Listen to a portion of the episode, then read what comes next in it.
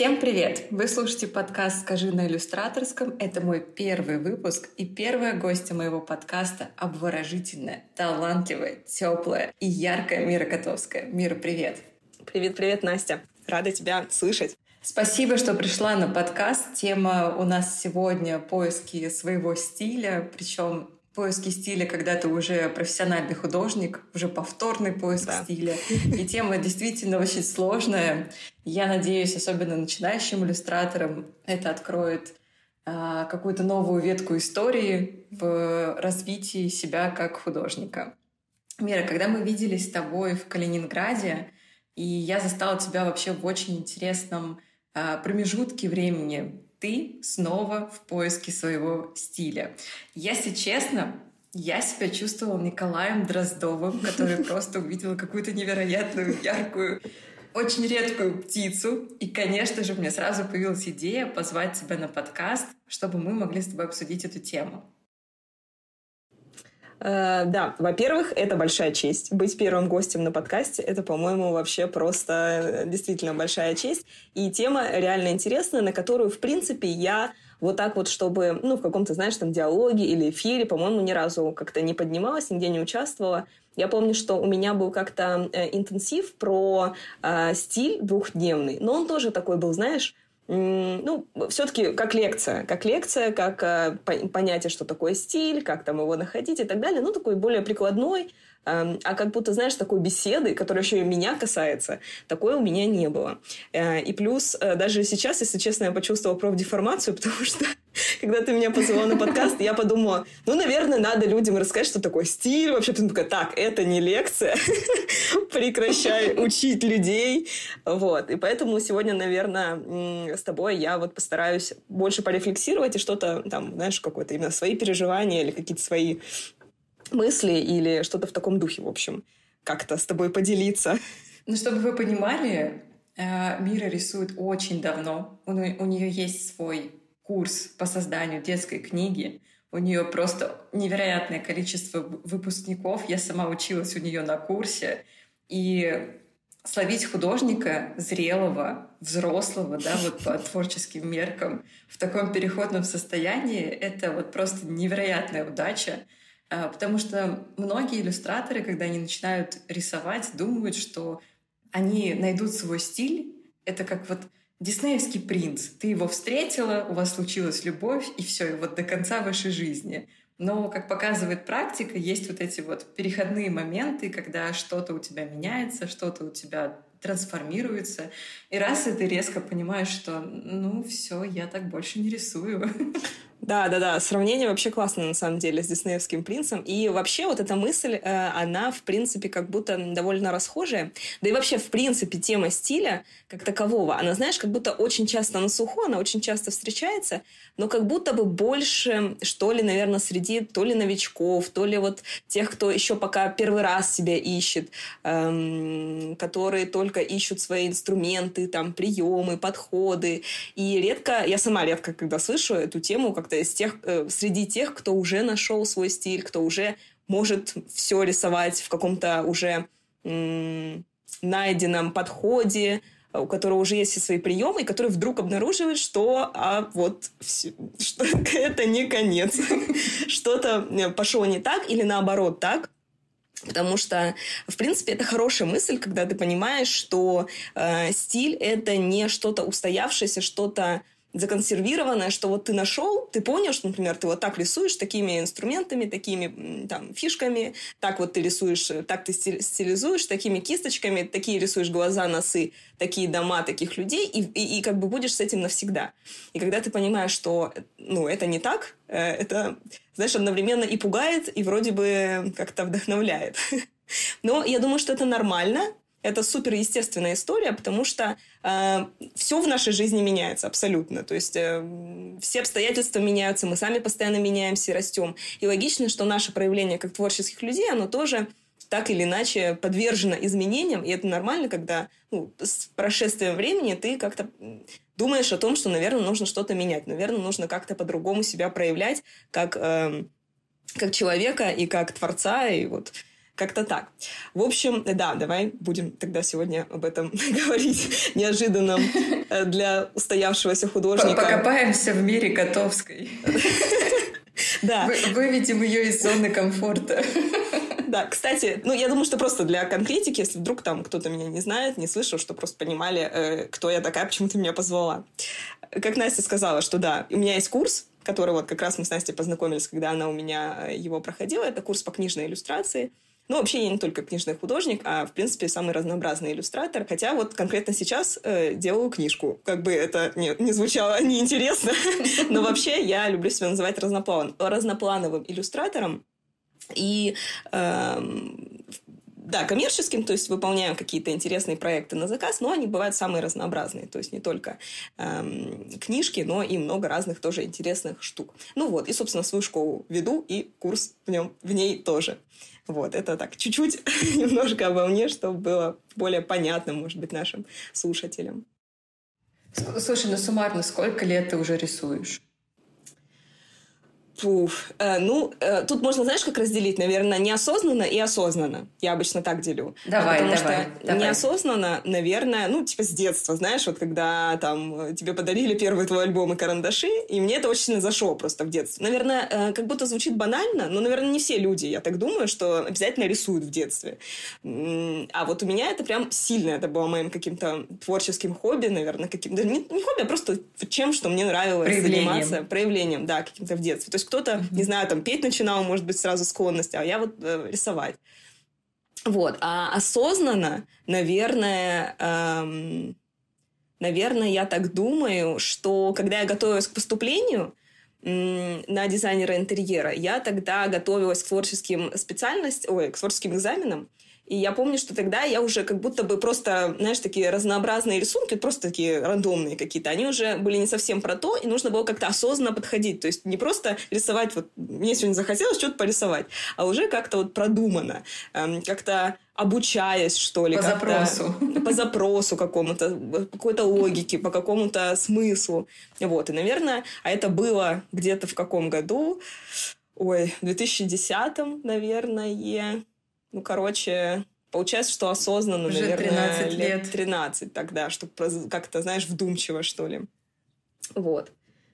Э, ну, у тебя сразу был, было какое-то желание найти свой стиль? То есть тебе сразу хотелось как-то отличаться? Или ты об этом тогда еще не думала? Я думаю, что вообще точно не сразу. То есть как раз из-за того, что я рисовала с детства, и у меня не было... Вот, знаешь, у многих, кто вот... Ну, часто я это слышу, тоже благодаря студентам, там, э, условно, человек никогда не занимался рисованием, и потом в какой-то момент он хочет... Он понимает, что, например, это его, он постепенно к этому тяготеет, начинает учиться, там, меняет, например, профессию или что-то в этом духе, и он рассматривает уже рисование скорее как какую-то цель четкую из-за того, что я просто рисовала это как то, что мне просто нравилось, просто для души э, в детстве. Из-за этого я, у меня не было какой-то, знаешь, четкой цели, и, соответственно, не было какого-то курса. То есть я не понимала, э, куда я конкретно двигаюсь, просто я вот это, хочу вот это нарисовать, хочу вот это там научиться рисовать. И, хочу сути, просто рисовать. Хочу просто рисовать, да. И поэтому я вообще да. ничего не задумывалась о каких-то там, э, знаешь, целях, каких-то стилях, подходах. Я изначально просто, знаешь, как, как желание, а потом уже уже, когда осознанно, то это все равно скорее обучение рисованию. То есть, если мы берем, знаешь, такое понятие, что стиль — это как почерк, то я просто училась писать. Я была тем просто ребенком, который берет ручку. Да. Просто он пока еще учится писать. Он пытается написать все, что он хочет написать. Вот. И эм, в целом, да, задача большую часть времени была действительно просто учиться постепенно рисовать.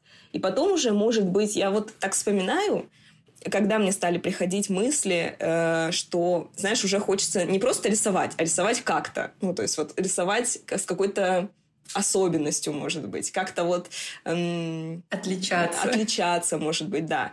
Это, наверное, когда я уже просто от традиционного рисунка э, переходила в цифру, вот в работу в фотошопе, на планшете, и вот тогда я, по-моему, задумывалась о том, что эм, уже хочется... Я, наверное, тогда очень много смотрела именно иллюстраций, а они часто достаточно стилизованы, и я такая, блин, смотрится интересно, а вот как они это делают? Почему вот кто-то так делает, а кто-то по-другому делает? То есть как будто в традишке очень много такого, знаешь, э, классики, что ли, какой-то, реализма ну, или и устоявшихся законов. Да, да, да. И как будто там ты не особо думаешь о том, чтобы что-то там как-то искажать, стилизовать как-то или что-то в этом духе делать. А потом, когда уже ближе к иллюстрации, я такая, хм, как интересно они там как-то э, обыгрывают это все. И вот тогда уже ты задумываешься о том, а как вот... М- э, я тогда еще, знаешь, я... Э, мне очень нравилось для себя рисовать портреты. И я тогда задумалась о том, что, ага, портреты тоже рисуют разнообразно. То есть мне нравился реализм, а там тоже, знаешь, ну, какой стиль там особо? Ну, тоже, наверное, есть какие-то особенности и фишки, но не сказать, что сильные, наверное, какие-то были. А, и тут я заметила, что да, как-то их могут рисовать по-разному, там как-то и плавно, и грубо, и какие-то супер разные палитры могут быть мне начало куча всего нравиться, знаешь, иногда очень противоположное. Мне кажется, это очень такое жизненное для людей. Сейчас вот кто, может быть, слушает и думает, блин, а вот мне тоже, знаешь, мне нравится условно и какой-нибудь декоративный реализм, и какой-нибудь суперстилизация плоская просто абсолютно. И когда ты еще вообще не понимаешь, что выбрать, ты такой, так мне куча всего нравится, и что, и в, в какую сторону двигаться. Вот я себя, наверное, так чувствовала. Как соединить это все. Да. И то есть, по сути, э, я стала задумываться, знаешь, когда я уже стала немножко вот э, чему-то обучилась, и я стала понимать, что окей, я могу нарисовать лицо, я могу нарисовать его достаточно правильно и реалистично, и все такое. Но теперь я хочу нарисовать лицо интересно. То есть я хочу, чтобы в нем уже что-то такое интересное было. И тут по изучила сути... какие-то базу, какую-то да, базу, да. и после этого уже начала что-то свое приносить. Да, да, да, вот. Я думаю, как будто это как-то, знаешь, естественно происходит, как будто так оно и получается, и начинаешь искать, смотришь, начинаешь обращать внимание там на что-то, начинаешь пробовать. Особенно в цифре это интересно, потому что ты же начинаешь, допустим, только когда пробуешь цифру, ты начинаешь там кисти прикольные нашел, о, там, а это сильно влияет на самом деле. То есть какая-то кисть или какая-то текстура или какой-то прием в цифре, он такой, ого, ничего себе, как он там интересно э, проигрывается, и ты что-то находишь. Такой, он нашел какую-то интересную штучку. Применил ее, например, в следующей работе своей. Становится ли это сразу стилем? Я думаю, что нет. А, потому что это все еще обучение, но уже как будто, знаешь, такое м- фокусное обучение. Ты уже такой, ага, то есть теперь я уже думаю, как бы мне задекоративить, скажем так, мой портрет и сделать его каким-то таким э, интересным. А у тебя был момент, когда ты э, подвергалась влиянию, наверное, окружающих тебя людей, или у тебя у самой было желание э, посидеть на сайтах, порассматривать, поизучать, где-то углубиться? Было, а... было ли внешнее воздействие, наверное, на твое желание э, подмечать какие-то нюансы и, стили, и стилизованность, наверное, у других иллюстраторов? Mm. А приведи пример какой-нибудь. Вот если ты такой вопрос задаешь, э, может быть, у тебя такое было? Вот расскажи, пожалуйста, что Да, я... у меня было. Я, я обучалась в одной онлайн-школе, и там была такая, видимо, очень тоже замороченная э, куратор. Она нам рассказала такую фишку, что у нее есть условно 10 или 12 пунктов, по которым она анализирует иллюстрацию. Mm-hmm. У меня до сих пор где-то вот эти, э, эти пункты записаны. Большинство из них вот я себе отметила. Э, к примеру, э, мне понравилась какая-то иллюстрация, и я вот сижу, я просто пять минут на нее втыкаю и анализирую, вот просто не отрываясь, что мне там нравится. Может, мне нравится композиция. Я так обращаю внимание, прям вот я себе в голове держу эти пункты, я прям по ним прохожусь и с ними сверяюсь. Композиция, так, она вот такая. Персонажи, так, они вот такие, как у них глаза нарисованы, какой свет, Э, есть ли там какая-то проработка детальная или там какими-то мазками все исполнено. Может быть, э, там на каком-то очень сильном контрасте. То есть я, когда получила вот этот список вопросов, которые я условно и открываю иллюстрацию, я их задаю этой иллюстрации, мне стало намного проще анализировать. Я в тот момент поняла, что вот точно у меня есть Э, вот это вот какая-то фишка, что я вот вижу иллюстрацию, я не просто ее сохраняю, а я ее прям проанализирую, uh-huh, почему uh-huh. она мне понравилась. Вот было ли у тебя какое-то воздействие? 12 вопросов иллюстрации назовем с тобой эту статью. Да, эм, это очень классная техника, и я сейчас ее на самом деле, ну, наверное, не так, как вот именно ты озвучил, это более структурно, наверное, но больше на своем, на своем интуитивном уровне, да, что-то похожее я и сейчас делаю. Эм, но нет, такого, наверное, как у тебя было, такого, наверное, не было, потому что я больше себя интерпретирую как самоучка, и, соответственно, никто особо не влиял на э, мой процесс обучения и на процесс, э, знаешь, какого-то вот подхода, что-то изменения в своем рисовании.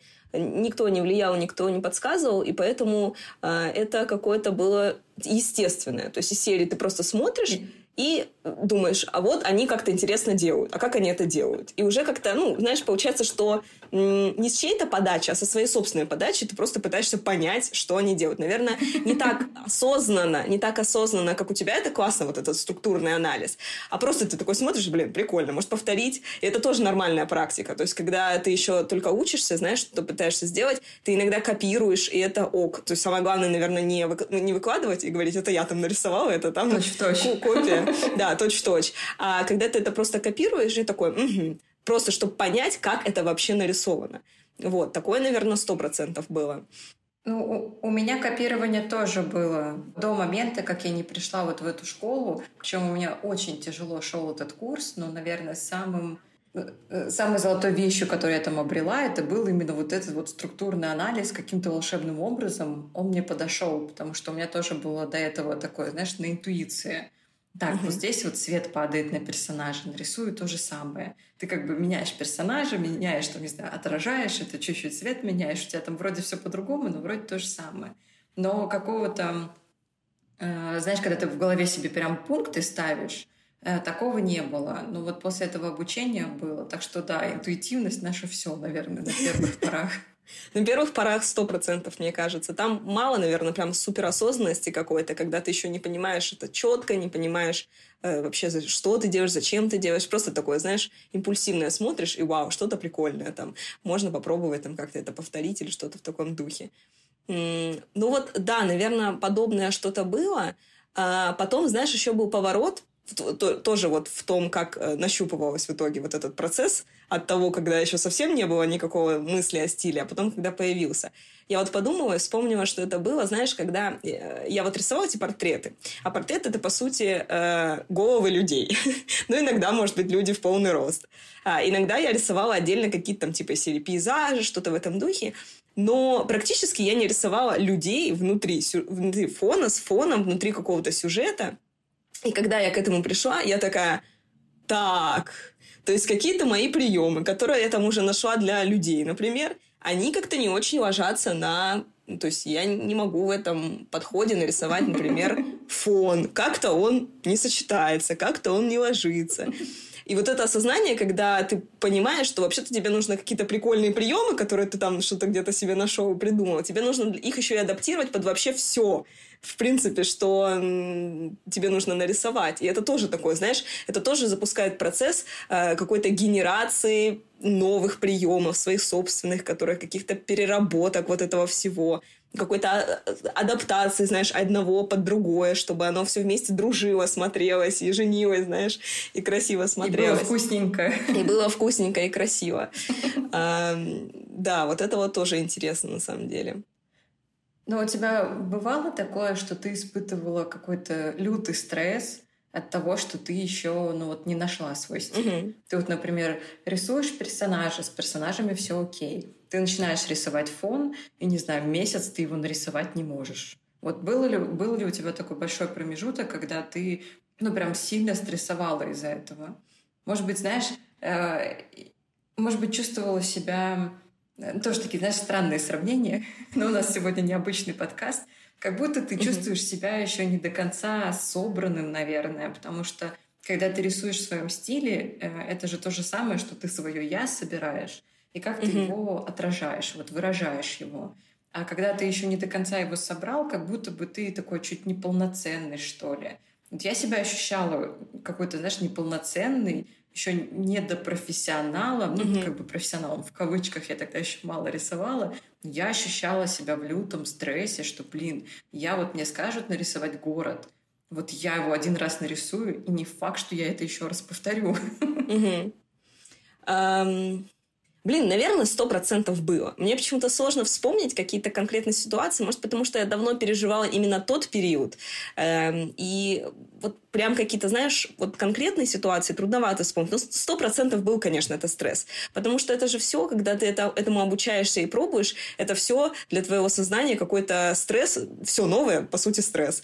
И поэтому, особенно когда еще что-то не получается, и что-то друг другу не клеится, это же вообще страдание просто. Я думаю, они сто процентов были, я однозначно не какой-то там идеальный человек, который, знаешь, такой, ой, все, все гладко шло, все хорошо складывалось. Конечно, сто процентов было наверняка трудно. Как только не получается, сразу же, наверное, небось, хотелось бросать. Вот это вот все. Слава богу, что я не, не, не интерпретировала это своей профессией изначально.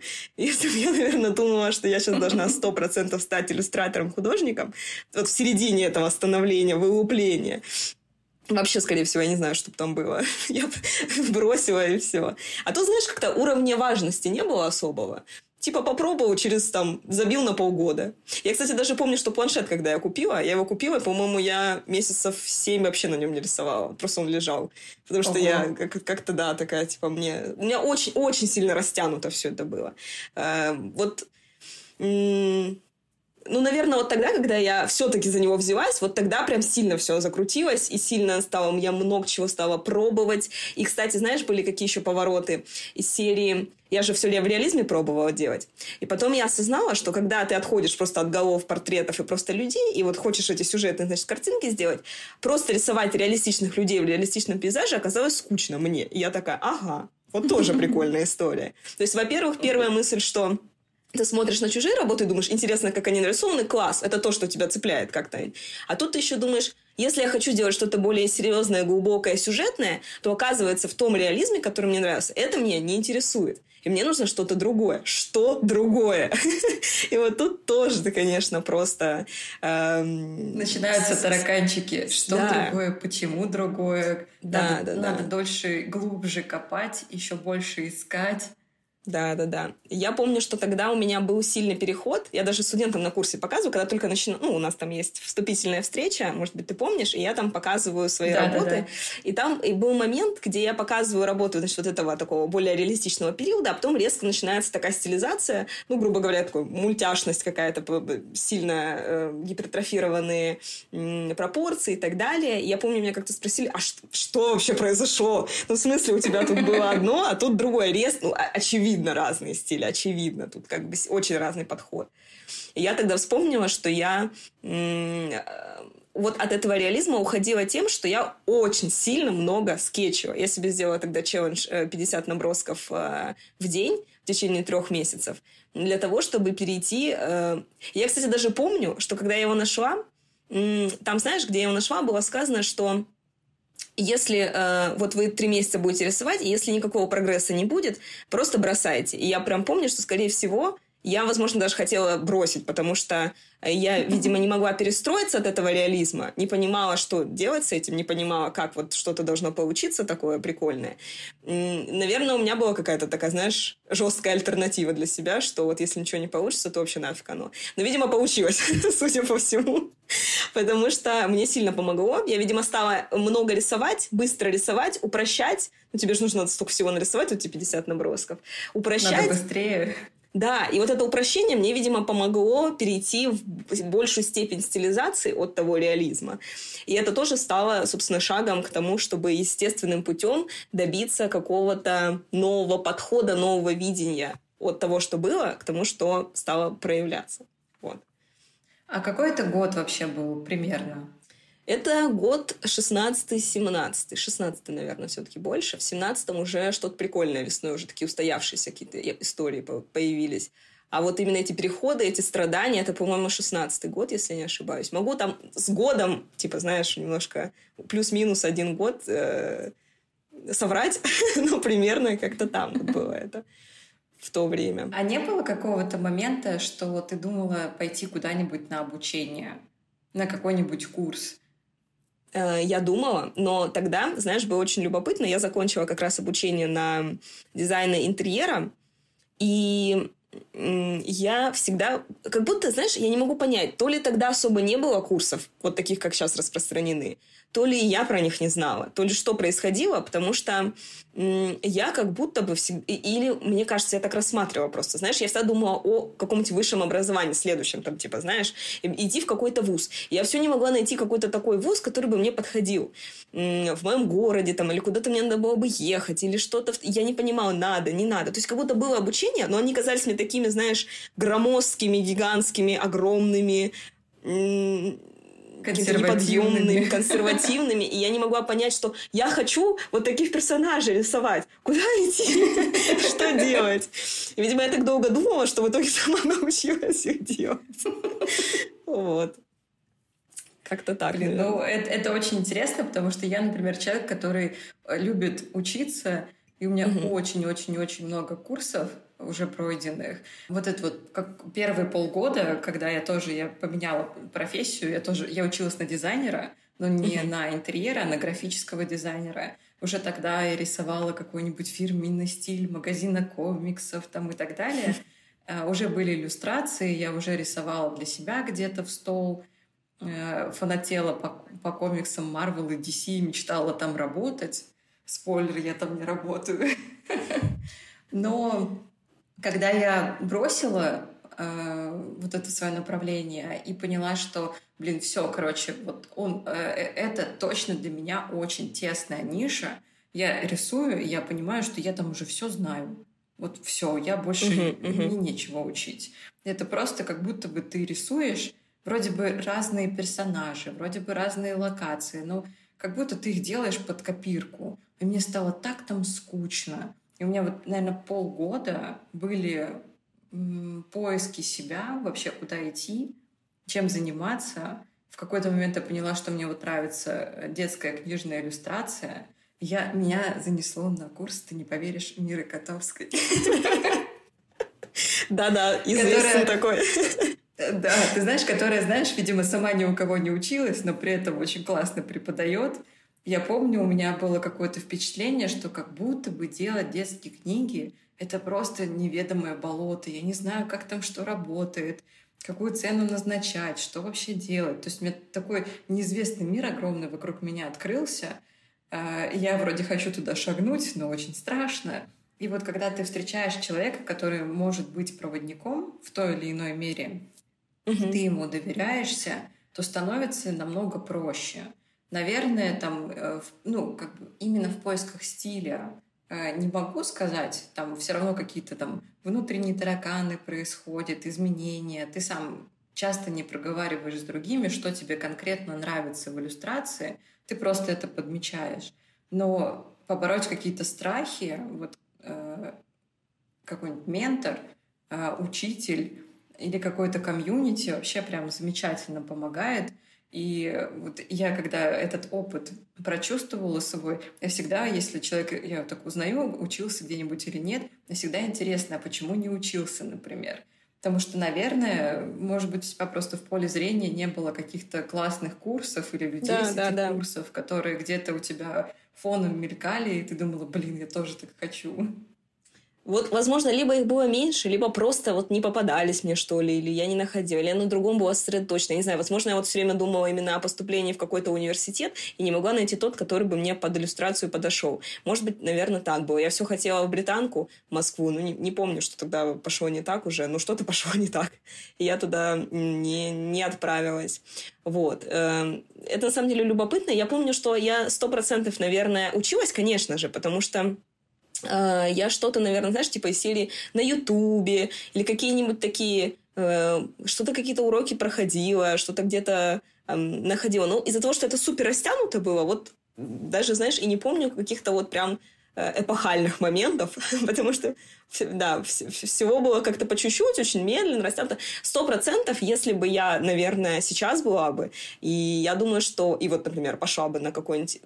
Так много курсов, я наверняка бы что-то нашла себе, и провела бы этот путь, знаешь, прошла бы этот путь быстрее, чем, наверное, тогда проходила. Но, с другой стороны, я не знаю, это хорошо или плохо. С одной стороны, круто, когда mm-hmm. тебе быстро могут концентрированно дать классную информацию, тебе не приходится ее там годами нарывать э, во всех источниках, что-то там отыскивать. Через тернии к звездам. Через тернии к звездам. А с другой стороны, ну, это тоже путь. Ну, чего ж теперь уже, если так было, то, ну, почему? Тоже классно. Это много практического опыта, иногда такого болючего, э, сложного, но вот таким он был. И это интересно по-своему. Ну, у тебя получается, что уже э, второй раз стиль меняется.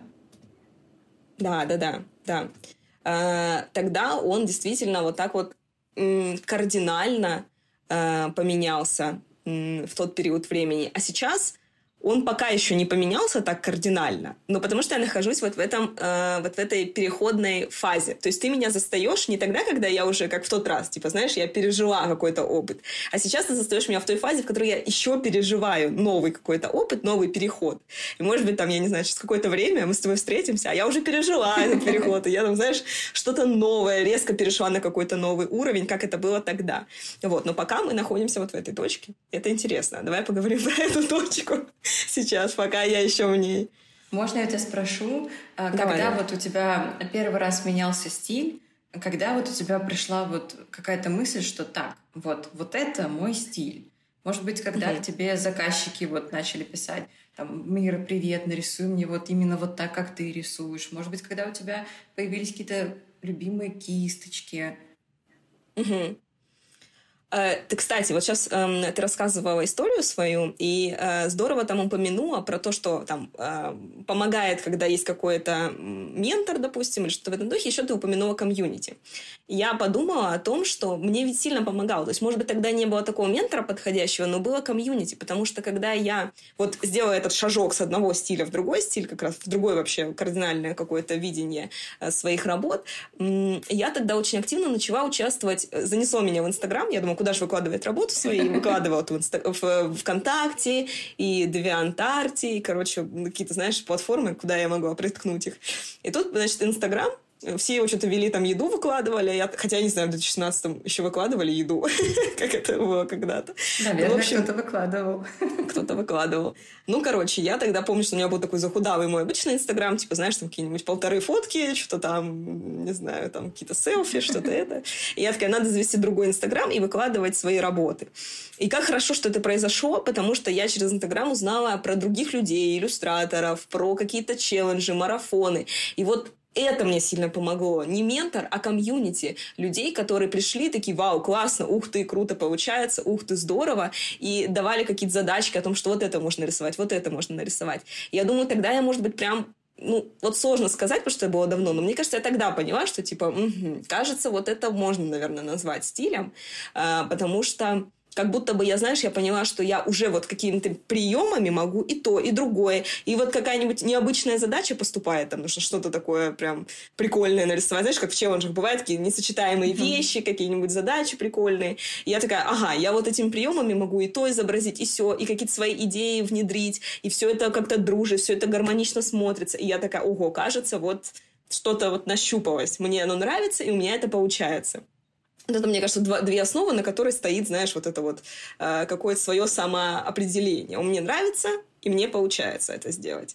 Вот, потому что иногда, иногда они не дружат, эти два понятия. Мне нравится, но мне не получается. Или у меня получается, но мне не нравится.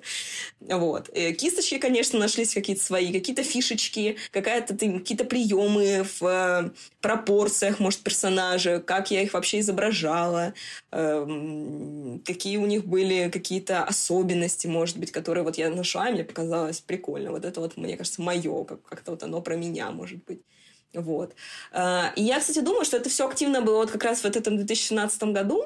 А заказчик, помню, что ко мне пришел тот, который не попросил мой стиль, он ко мне пришел где-то, наверное, в середине 17 года, может быть, если не ошибаюсь. Э, я как раз много выкладывала работ, пришли ко мне, но попросили что-то другое вообще. Э, как-то, как будто им просто нужен был человек, который умеет рисовать, а не тот, который там какой с каким-то своим особенным стилем. А который прям... При, пришел, пришел именно за тобой за твоим а, отражением. Не, не именно за, за мной он тогда пришел, а это просто был заказчик, типа, серии, вот им там надо какую-то обложку, у них уже был какой-то устоявшийся стиль, и нужно было, вот, типа, вы можете так? И я такая, я могу, потому что я тогда говорила mm-hmm. на все, я могу, давайте я буду вот это, давайте я буду то.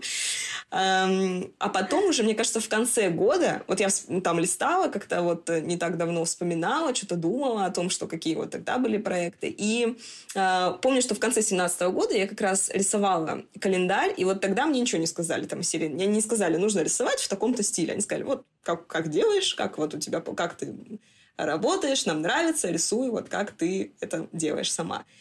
Потому что до этого, мне кажется, часто было такое, что а вот так вы можете, а сяк вы можете, нарисуйте вот как-нибудь так. То есть ты как-то себя не особо и свои какие-то приемы проявляешь. А вот как нужно, так и, и рисуешь.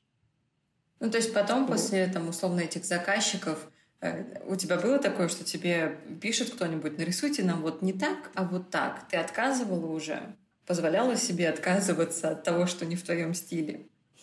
Я думаю, тогда еще нет. Тогда еще нет, потому что я еще недостаточно была уверена в себе, недостаточно у меня было там много работ, мне кажется, недостаточно я сама как-то много могла. Потому что, знаешь, одно дело синдром самозванца, другое дело, когда ты, ну, объективно понимаешь, что ты еще пока э, нет, ты еще не, не, не все можешь условно рисовать. И я много достаточно лет и, и когда еще в дизайне работала, и когда уже в иллюстрации, я бралась за разные заказы, потому что такой, я хочу зарабатывать, и я хочу вот и то попробовать, и все попробовать, и то согласиться. А вдруг в этом каком-нибудь заказе какая-нибудь э, прикольная перспектива, знаешь, и как-то не хотелось отказываться. Это потом уже, наверное, я не знаю, мне кажется, в последние годы как-то я уже стала такая, ой, нет, я хочу только какие-нибудь прям классные про меня, какие-нибудь клиентов, классные про меня заказы, а тогда еще не, мне кажется, я намного соглашалась, э, просто чтобы, ну, ничего такого криминального, в смысле просто какие-то, знаешь, такие, возможно, они не прям какие-то крутые, интересные, но э, просто ты хочешь заработать, и ты хочешь попробовать новое, вот. Угу. То есть, получается, у тебя твой стиль, э, как бы назовем его пока предпоследним, э, был где-то пять лет. Пять лет он тебя да, отражал. Да, да, я думаю, что да, отражал. Эм, ну, как бы, а как он не может отражать? Мне кажется, что в любом случае любой э, подход, любой прием, он отражает тот период времени, как, в котором он существует потому что недаром он именно в этот момент получается, собственно. То есть мы же говорим о том, что стиль — это то, что нравится, и то, что получается. Ну и, соответственно, это в какой-то период времени... Он же тоже трансформировался. То есть, например, с 17 -го года по, условно, там, 20 год он тоже постепенно что-то там дополнялось, менялось, улучшалось, там, может быть... Наверное, если человек со стороны посмотрит, скажет, ну, плюс-минус одно и то же. Для меня это просто пропасть. Там настолько все разное. Вот. И каждый раз это, по сути, каждый год, наверное, каждый какой-то новый прием, новый подход, это часть нового какого-то шажочка. То есть я как будто сама что-то изменилась, я э, чему-то научилась, я выросла в чем-то, я как-то по-новому стала себя осознавать. И каждое вот какое-то изменение, оно так или иначе проявлялось. Просто, может быть, оно было, знаешь, не кардинальным, и поэтому мне было ок. Я такая, о, ну, все хорошо, никаких проблем. До, наверное, 2000 21 года, я думаю, начало. я думаю, что мой переходный период, он где-то года два длится, наверное, вот. Нет, подожди, сколько? Два? Три? Ой. Три да, уже. 21, 22, 23 год. Но это я прям могу выделить, что прям сто процентов я вот в этом состоянии нахожусь. Это можно даже отследить просто по количеству работ. Их стало гораздо меньше того, что я рисую для себя. И, видимо, я как раз вот в этом состоянии нахожусь моего перехода находишься в накопительном периоде новых знаний, новых каких-то возможностей. Да, да, да, да, да. То есть, видимо, нужен какой-то новый глоток или новый какой-то э, может быть, я сама изменилась. Э, тут, знаешь, уже опять идет рефлексия не про рисование, а про себя вообще, как человека. Эм, как-то я выросла, что ли, или что-то в этом духе произошло, ну, оставаться просто в старом уже не то пальто, знаешь, вот как-то так это получается, что-то нужно новое. А понять, что нужно новое, это такой процесс вообще пипец просто. Ой. Непредсказуемый да, да, да. и вообще никак не нормируется. Да, да, да. Месяц, два, год, три. Да, я понятия не имею. Неизвестно, сколько времени займет. Да. А, слушай, а если у тебя сейчас приходят угу. заказы, ты за них берешься, ну, вот они вот присылают тебе, например, какие-нибудь, какие-нибудь твои старые иллюстрации и говорят, вот, Мир, нарисуй нам вот так вот. Ты за них еще берешься, и много ли у тебя, например, дискомфорта это вызывает? Нежелание mm-hmm. рисовать, или ты дольше рисуешь? Слушай, такого нет, если честно. Вот э, мне не, особо не присылают какие-то супер старые иллюстрации и не просят их перерисовать. Эм, у меня сейчас, например, есть коммерческий заказ, который я вот только что начала недавно делать, и э, я его рисую, я в нем не экспериментирую.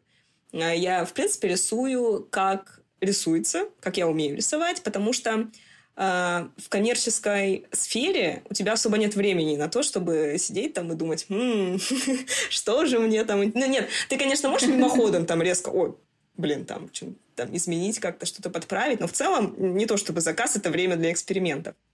И возможность их брать поменьше, это возможность, ну, давать себе паузы от э, необходимости все время работать на одной вот этой вот, на одном вот этом мотиве старом, который тебе уже немножко подустал и э, поднадоел, что ли. И я спасаюсь тем, что, э, во-первых, э, как классно, когда ты, у тебя уже есть эта база, ну, то есть в отличие от там прошлых лет, помнишь, когда вот этот был переход?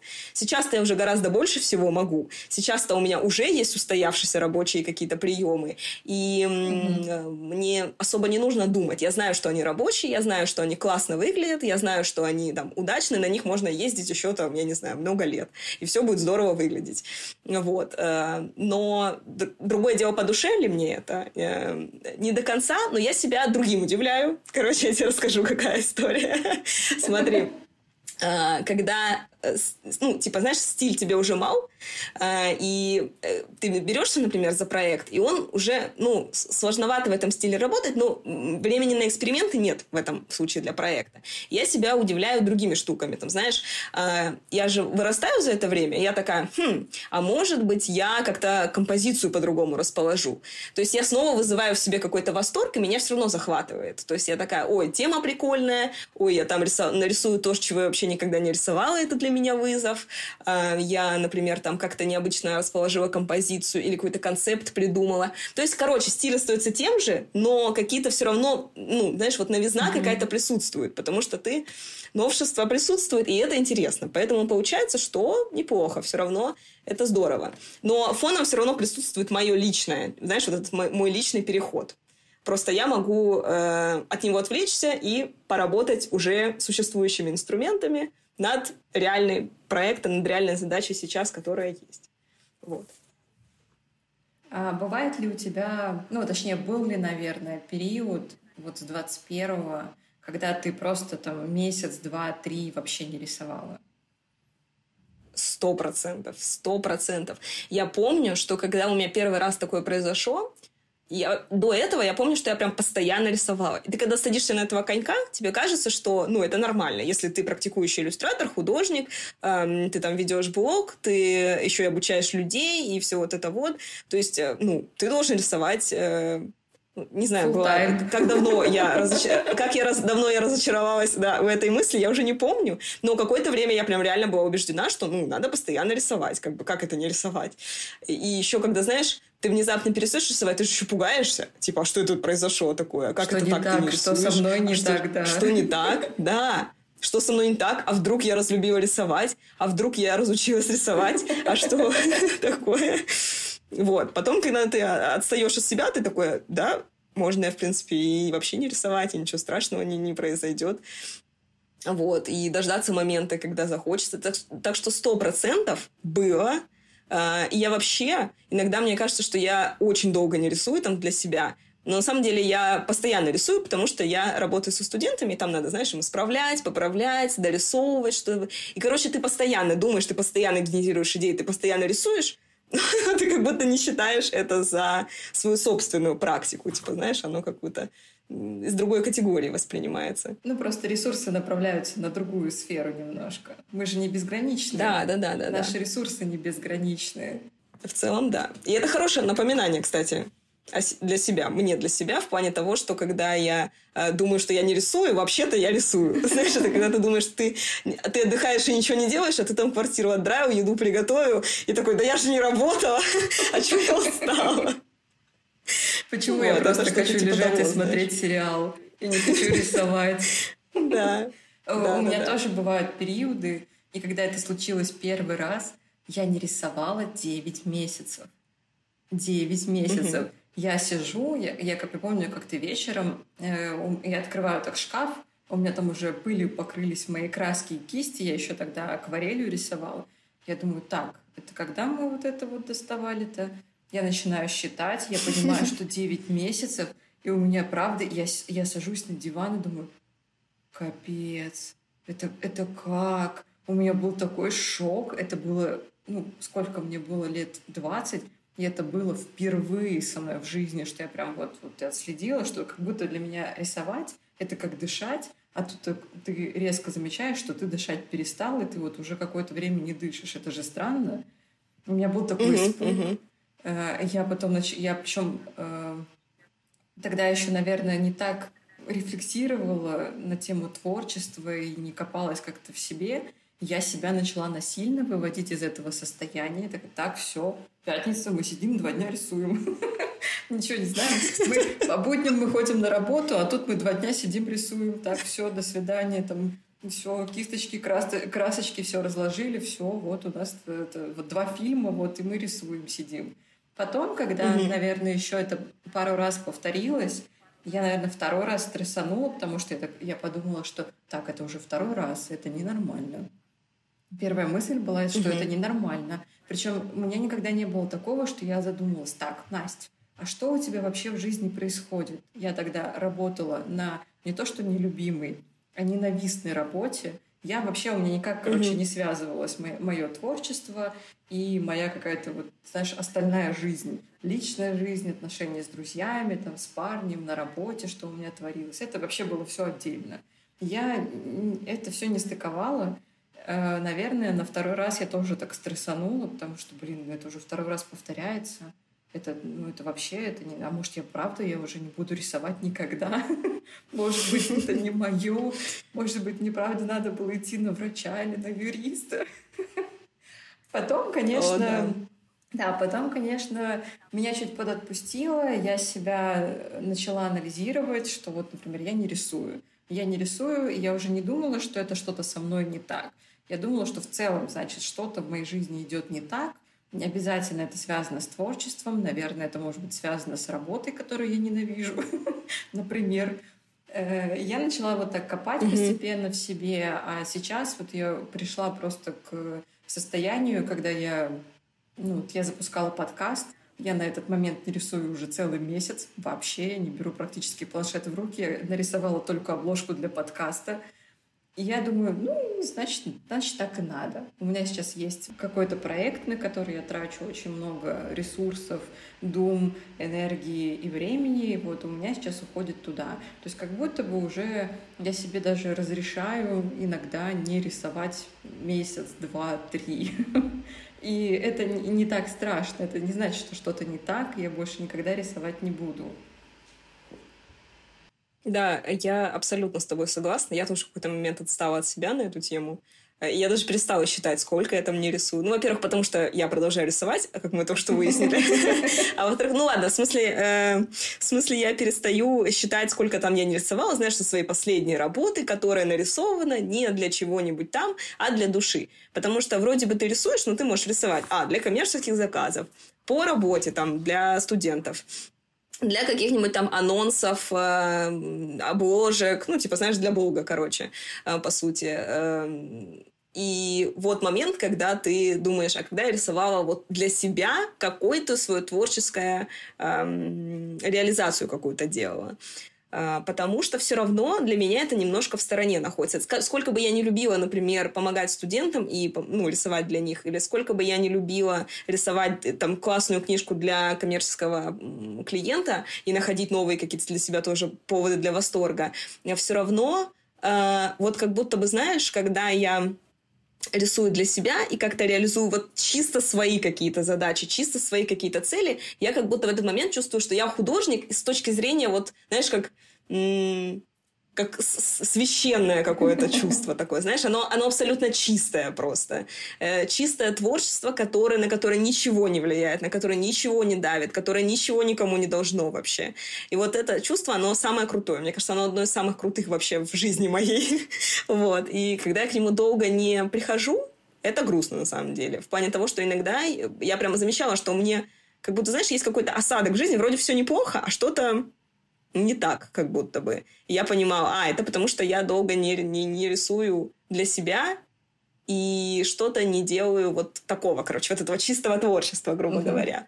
Но когда ты находишься в поиске своего стиля, ты обнаруживаешь, что когда ты берешься и рисуешь что-то для себя, ты такой, блин, ну это не так, как я хочу, потому что я в этом переходном процессе нахожусь. И это, блин, становится вот этим замкнутым кругом, типа того круга, который у тебя, когда ты только начинаешь рисовать. Ты ужасно хочешь рисовать, но у тебя не получается, допустим, так, как ты там увидел где-нибудь. Или как ты от себя ожидаешь. Вот это, знаешь, да, да, да. И все, и у тебя начинается вот это вот колесо. Э, короче, вот этого вот э, уроборос какой-то невероятный, где ты сам кусаешь себя за хвост, потому что э, ты вроде, короче, хочешь рисовать, но не можешь нарисовать, и, и расстраиваешься, а потом ты снова хочешь нарисовать, и, короче, вот. Хочешь ощутить это прекрасное чувство творческого потока, сталкиваешься с тем, что ты не оправдываешь своих же ожиданий, и все да, еще такой, где я, кто я, кто, зачем это все и все вот это вот. Короче, это одновременно сложно, но одновременно и интересно. Ну, разные, короче, периоды есть у этого чувства. Вот. Э, ну вот смотри, если, например, ты бы сейчас себя встретила вот из прошлого, который еще вот впервые меняет свой стиль, какой бы совет ты себе дала? То, что у нас, скорее всего, будет очень много слушателей, которые впервые либо ищут свой стиль, либо находятся на таком же пограничном состоянии, когда вот как они уже рисовали, их уже не устраивает. И как-то, ну, это, это же тоже пугающее состояние, потому что даже если да, у тебя да. приходят заказчики, они приходят на то, как ты уже рисовал. А ты такой, ребят, я уже так не рисую, извините. Так, давай, структурируй мне один вопрос какой-нибудь, а то я рассеиваюсь внимание. Какой бы ты совет себе дала? А, хороший вопрос, на самом деле, такой. Совет себе сейчас или совет себе в прошлом, да, получается? Совет, совет я... себе в прошлом, да, когда ты вот впервые искала свой стиль. И, может быть, кстати, я, я тебе попозже чуть расскажу эту идею. Угу. А, мне кажется, что один из советов, но это, знаешь, даже как будто не совет, а скорее как будто бы такое подбадривание, что ли что оно само к тебе придет. То есть иногда, когда ты вот сильно за, за замучился вот в этом чувстве, что запутался как-то в этом чувстве, никак не можешь э, изобразить так, как тебе хочется, не понимаешь, как тебе хочется, иногда даже, кстати, можно не понимать, как ты хочешь, в общем, вот это не то, а как то, не, не понимаю. Вот. Э, подбадривающая фраза мне себе в прошлом это то, что ничего страшного, оно найдется. Эм, это, это просто естественный процесс какой-то. Постепенно, чем больше у тебя будет практики, тем больше у тебя будет получаться какие-то интересные штуки. И когда они будут получаться, э, ты поймешь это, ты почувствуешь, что э, ты встала на эти два столпа, что тебе нравится, и у тебя получается. И это такое классное чувство, и ты, это невозможно спутать на самом деле, оно обязательно получится. Просто нужно преодолеть гигантское вот это вот, знаешь, э, сопротивление и сложность какую-то, но оно обязательно получится. Моя теория заключается в том, что вот то, что ты сейчас себе говоришь, это не только то, что mm-hmm. ты сказала себе в прошлом, но и то, что тебе самой тоже хочется услышать сейчас. И ты как бы сама себя эмоционально и как-то вот психологически поддерживаешь и даешь себе вот эту опору, что да, сейчас как бы непонятно, но это все временно это какой-то промежуток времени. И вот, наверное, как э, мы с тобой, я у тебя спрашиваю какие-то вопросы, какие-либо сложности или переходы, и ты говоришь, блин, я уже не помню. Uh-huh. И, скорее всего, ты уже спустя время, когда у тебя снова сформируется свой стиль, ты уже тоже будешь очень размыто помнить какие-то свои переходные uh-huh. моменты. Потому что будешь помнить какие-то, блин, ну вот эти вот инсайты, что блин, точно, вот это вот так можно рисовать, это же так классно, это же так, это, это так невероятно, и ты будешь чувствовать вот это вдохновение. Да. Слушай, я вообще сейчас подумала, блин, это вообще сейчас очень круто было реально, потому что ты вот это сказала, потом ты это расшифровала, и я подумала, я когда это говорила, я как будто вспоминала себя, которая справлялась с тем кризисом вот этого перехода с одного э, этапа на другой. А по сути, я же снова нахожусь в этом переходе. И как я тебе сказала, что я же не знаю, как это обернется. Я просто нахожусь в этом периоде. И мы пока, знаешь, в точке, где фильм не закончился. А, и по сути, я правда говорила, как будто к себе проще обращалась, а по факту мне действительно как будто сам самой себе нужны эти слова. И самое интересное, знаешь, в том, что вот ты сказала, дай совет, а я подумала, блин, этих советов так много, в плане того, что ну, зайди в любой рисовальный блог, и там будут советы новичку, советы по стилю и все вот это вот. То есть технических советов вагон. Э, научиться рисовать, ну, типа, знаешь, вот это технически, вообще, ну, это просто дело практики. Но иногда вот просто подбадривающие слова из серии «Не переживай, я из будущего знаю, что у тебя получится». Вот это просто разнос. Вот просто, знаешь, вот это такое подбадривающее. Это как обратиться к своему внутреннему ребенку, там, знаешь, или обратиться к себе маленькой, там, вот это психотерапия просто на уровне. Я стараюсь, я хожу к психологу уже очень много лет, я стараюсь. Э, ты знаешь, есть еще, наверное, какая-то мысль у меня такая, ну, дополняющая вот эту вот э, э, историю, что когда ты начинающий, э, ты себя ругаешь, что ты, блин, мало знаешь, ты там мало учишься, ты мало практикуешься, mm-hmm. мало рисуешь, там мало, вот, не знаю, там э, голову умеешь, руки не умеешь. Ты постоянно себя ругаешь. А когда ты, например, вот уже один раз нашел свой стиль, и вот потом mm-hmm. у тебя переходный момент, как вот у тебя сейчас, то ты себя уже ругаешь. Ты думаешь, так, ты уже столько лет рисуешь, ё-моё, можешь ты уже что-нибудь выродить нормально или нет? Ты начинаешь уже, ты снова себя ругаешь, но ругаешь это с какими-то очень такими большими и завышенными требованиями, что нужно в очень короткий промежуток времени Просто потому, что ты уже рисуешь уже вот столько-то лет, э, решить свой новый вопрос, что вот ты, короче, должен нового себя собрать. Угу. Есть у тебя вот это вот, э, ну, какая-то ругань себя, наверное, или какие-то новые ожидания к себе, потому что вообще-то ты уже много лет рисуешь, и ты как бы профессионал в своем деле сто процентов, да. Мне кажется, причем это еще и такая реально, ну вот э, реально очень рефлексирующий подкаст, но это правда, да. А, причем, как будто, знаешь, короче, когда человек только начинает, вот э, пример из любой какой-нибудь другой сферы. Например, там, я не знаю, вдруг ты решила начать плести макраме. Вот, хороший пример. Тоже творческая. Творческая история. И когда ты просто... Ну, ты же не можешь сразу шедевр какой-то сделать. Ты там берешь какой-нибудь самый простой урок, делаешь, и ты в таком восторге от того, что у тебя получилось, и вот как будто бы, э, даже есть эта псих... теория о том, что в психологии, о том, что Изначально у нас большой багаж мотивации, э, и мы на нем очень сильно выезжаем. Вот это вот первичные какие-то, вот знаешь, э, этапы какие-то. Когда ты еще новичок, многие вещи могут легче, наоборот, даваться, потому что у тебя пока, знаешь, тебя легче удивить каким-то своим успехом, легче вообще достичь этого успеха, потому что любое небольшое новое какое-то дело какое-то, оно уже, типа, ух ты, получилось там, допустим, знаешь, какая-то маленькая задачка. Сплел простое макраме и вроде бы молодец.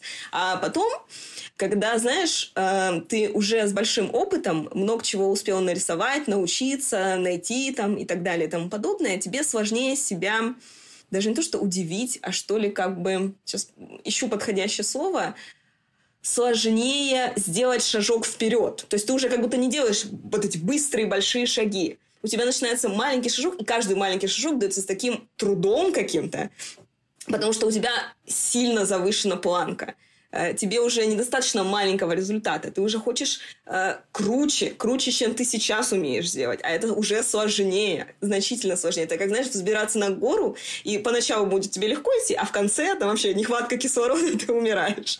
Вот. И вот это вот я сегодня просто мастер сравнений, но правда, ты как будто вот этот вот каждый новый, новый шажок, это так сложно становится. И столько ожиданий вот этих вот к себе. А у меня есть еще и ожидания из-за того, что я преподаю. И вы знаешь, типа того, что очень трудно быть не, новичком, очень трудно чего-то не уметь, когда у тебя вроде бы такое, знаешь, вот м- репутация, что ли, какая-то, или какой-то вот этот вот как это назвать, знаешь, такое чувство ответственности, что ты же должен быть профессионалом, ты же должен быть, ну, ты, ты же ну, есть какой-то личный бренд, наверное, да, вот, да, да. в глазах а, других. Да, тут ты, когда заново начинаешь себе пересобирать, ты снова как будто такой новичок, у тебя снова как-то криво-косо получается, снова не получается так, как ты хочешь, и ты так себя сразу обесцениваешь и сразу как-то чувствуешь очень не знаю, каким-то таким э, маленьким, слабым и несчастным.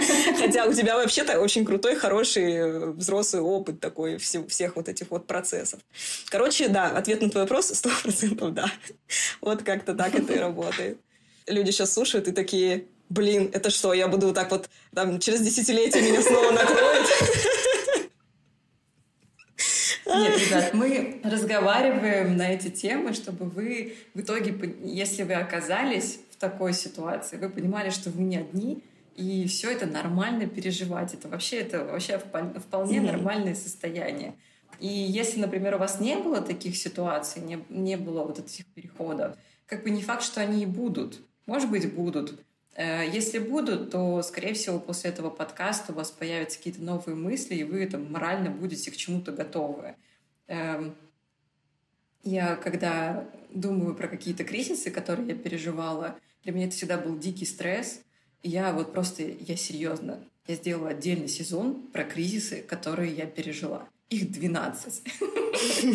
Я их выписала, я их проанализировала, и для меня каждый кризис сопровождался каким-то очень долгим периодом э, самобичевания, стресса, каких-то поисков, какой-то ругани себя и так далее. И вот я настолько мне было некомфортно в этом состоянии, что я вот где-то после третьего кризиса, я думаю, так, это мне, мне, мне не нравится, мы так больше не будем. Я начинала отслеживать себе какие-то, знаешь, первые флажочки, я такая думаю, так, все, вот это вот точно, вот у меня сейчас что-то не так, у меня какой-то кризис, я еще не знаю какой, но мне нужно будет разобраться, знаешь, как-то предотвратить, короче, это состояние. Э, и вот на фоне этого я очень много рассуждала о художниках в целом, о себе в целом. И вот дополнение к твоей мысли про профессионального художника, который вот снова перестраивается, это вот когда ты начинаешь, ты смотришь на какие-то иллюстрации, думаешь, блин, как они классно рисуют. И ты тогда думаешь, иногда точнее даже вспоминаешь, что вот ты нарисовал иллюстрацию, тебе не нравится, ты смотришь на то, что тебе нравится, ты себя ругаешь, и иногда ты вспоминаешь, что, блин, вообще-то этот человек рисует уже 12-15 лет. Вообще-то он там в студии uh-huh. там Пиксара работает. Ну, а ты как бы два года тут что-то чиркаешь еле-еле. Что ты вообще ожидаешь от себя? Но когда ты рисуешь уже много лет, и ты понимаешь, ну, все равно же есть какая-то здравая оценка себя в любом случае. Ты понимаешь, что ты вот, например, uh-huh. не рисуешь точно так же, как другой художник, но ты с ним на одном уровне. У тебя тоже богатый опыт, uh-huh. у тебя, там, не знаю, там, например, какой-нибудь классный курс, у тебя классные заказы, разносторонние заказы. И ты как бы себя оцениваешь примерно вот на вот этой вот шкале вот этих вот крутанов и ребят. И когда ты резко mm-hmm. чувствуешь, что ты проседаешь, как будто бы ты, короче, сдаешь позиции. Как будто бы ты такой, знаешь, профан сразу резко становишься. Ну, такой... И, и чувствуешь себя каким-то скованным, сжатым, наверное, снова опять. В стрессе, да, что да, вообще-то... Да, что... да, вообще-то они рисуют, вообще-то у них все классно, у них там иллюстрации каждый день. А ты такой раз в месяц картинку такой, ну, как бы вот, пожалуйста, и еще там на месяц пропадаешь. Да, да, да. О, это, это похоже, это очень похоже на меня. Э, слушай, ну вот а первый опыт, наверное, поиска стиля, э, если получится, если а вдруг ты вспомнишь, может, у тебя были какие-то ошибки, ну, такие прям, которые ты вот помнишь, и думаешь, блин, вот так точно не надо делать. Например, вот там сравнение себя с другими иллюстраторами. Мне кажется, что при первом поиске стиля, да, наверняка там было что-то типа, да, из серии там сравнивала сильно себя с кем-то, и да, не задумывалась о том, что где там этот человек, ну, в смысле, сколько там лет он уже практикует, и я тут э, только что вошла в этот чат, скажем так. наверняка, да, там и какое-то и давление с ожиданиями было, но это как будто бы, знаешь, такое все общее, мне кажется, как будто Многие это переживали, и сто процентов это есть. Хочется немножко копнуть глубже в свое какое-то, знаешь, вот что-то какое-то особенное именно у меня было. А, мне кажется, что, наверное, не при поиске первого стиля, а уже сейчас есть ощущение, например, что я как будто выбрала себе в какой-то момент жанры, например, или какие-то темы, или какие-то штуки, и сильно задержалась в них в плане того, что это же часто может быть ловушкой такой. Ты же, например, находишь какие-то штуки, темы, жанры, приемы, стиль, тот же самый пресловутый. Он начинает работать, эм, там, не знаю, люд, людям нравится, клиентам нравится, деньги приносит, там, личный бренд выстраивает, э, и ты в нем застреваешь. И это очень такое, знаешь, интересное чувство, э, что ты сам себе заложник, то есть никто тебя не заставлял быть в этом стиле, никто тебя не, застав... не заставляет придерживаться одних и тех же каких-то приемов, э, жанров и тем, но ты как-то подсознательно так застреваешь вот в этом, э, что ну, я не знаю, я помню, это, кстати, еще, ну, опять, это немножко не про стиль в рисовании, но это как будто еще со мной связано, и мне кажется важным это тоже м, проговорить. Мы же еще часто где-то демонстрируем свой, свои работы, и это тоже неотъемлемо важно. А, демонстрируем связки с собой, например. И вот у меня так было с блогом, почему у меня тоже и с блогом как будто стало какой-то момент какое-то вот не то что выгорание, а м, непонимание, точнее, что с ним делать, потому что я там тоже как будто бы, знаешь, в, в, в рамки какие-то себя вставила, и вроде бы они мне нравятся, вроде и классно, вроде, вроде сама здорово. Придумала. А как будто вроде сама придумала. Не, не сказать, что они, знаешь, что мне не подходят, что они какие-то э, выдуманные или что-то в этом духе. Да нет, все то, что я поднимала там в своем блоге, или то, что я поднимала в своих иллюстрациях, все оно про меня. Но как будто эм, можно уже бы и больше, знаешь, там, можно уже и какие-то интересные подходы в иллюстрациях брать. Может быть, можно уже и какие-то новые штуки делать. Может быть, можно уже и какие-нибудь темы необычные в иллюстрациях поднимать и в блоге, и в себе, и себя как-то по-другому позиционировать. А не может, знаешь, как будто э, еще вот... И, видимо, этот э, конфликт внутренний, он как раз-таки и в стиле, и в иллюстрациях в работе отражается, и просто в целом, например, ну, в блоге, в позиционировании себя. И вот эта ошибка как раз вот в этом застревании. Но она как будто, знаешь, такая еще не, неосознаваемая ошибка. Ее нельзя так быстро считать. Она очень хитрая ошибка, потому что тебе долгое время кажется, что все, ну, как надо. И сложно вычленить, что ты уже вырос из этого из этих интересов или из этих э, рамок каких-то своих, а долго не можешь понять, что это действительно произошло. Это же тоже не быстро происходит, да, это же да, медленно да. происходит. И, и, и медленно ты замечаешь, постепенно очень, думаешь, все больше и больше что-то не так происходит. И вот это одна из ошибок. ошибка в том, чтобы думать, что ты заложник вот этого стиля, ты должен действительно и стиля, и какого-то подхода, и каких-то тем, да никому ты не должен, реально. Ну, вот по, по факту говоря. То есть нас же еще тоже пугают иллюстраторов, мы друг друга как будто пугаем, может быть, что. А вот клиенты перестанут нас замечать, если там что-то изменится, уйдут, не будут там тебя выбирать, не, нельзя там шаг в сторону делать какой-то. Может быть, это не так звучит, но часто в голове как-то так и формулируется, что так, вот эта протоленная дорожка, буду идти по ней. Да. Вот. Да, Мне кажется, это гигантская ошибка на самом деле, которую ты начинаешь, э, которую ты начинаешь следовать. Вот, как вот это точно я могу сказать. стал диснеевским злодеем, у которого ты в заложниках. О, это тема для книжки. Слушай, ну да, тут еще и давление, потому что э, ну, все равно, когда ты ведешь блог, когда у тебя большая аудитория, ты понимаешь, что люди, вот они пришли на тебя вот такого. И ты вроде бы рисуешь вот так да, вот. Да, да. И сюда же добавляются заказчики, которые приходят и смотрят, ну вот так вот. С другой стороны, иногда, наверное, такой псих чувствуешь, что ты в каких-то, ну вот именно в рамках и, наверное, злость, что ты не можешь как-то вот прям рассказать свое.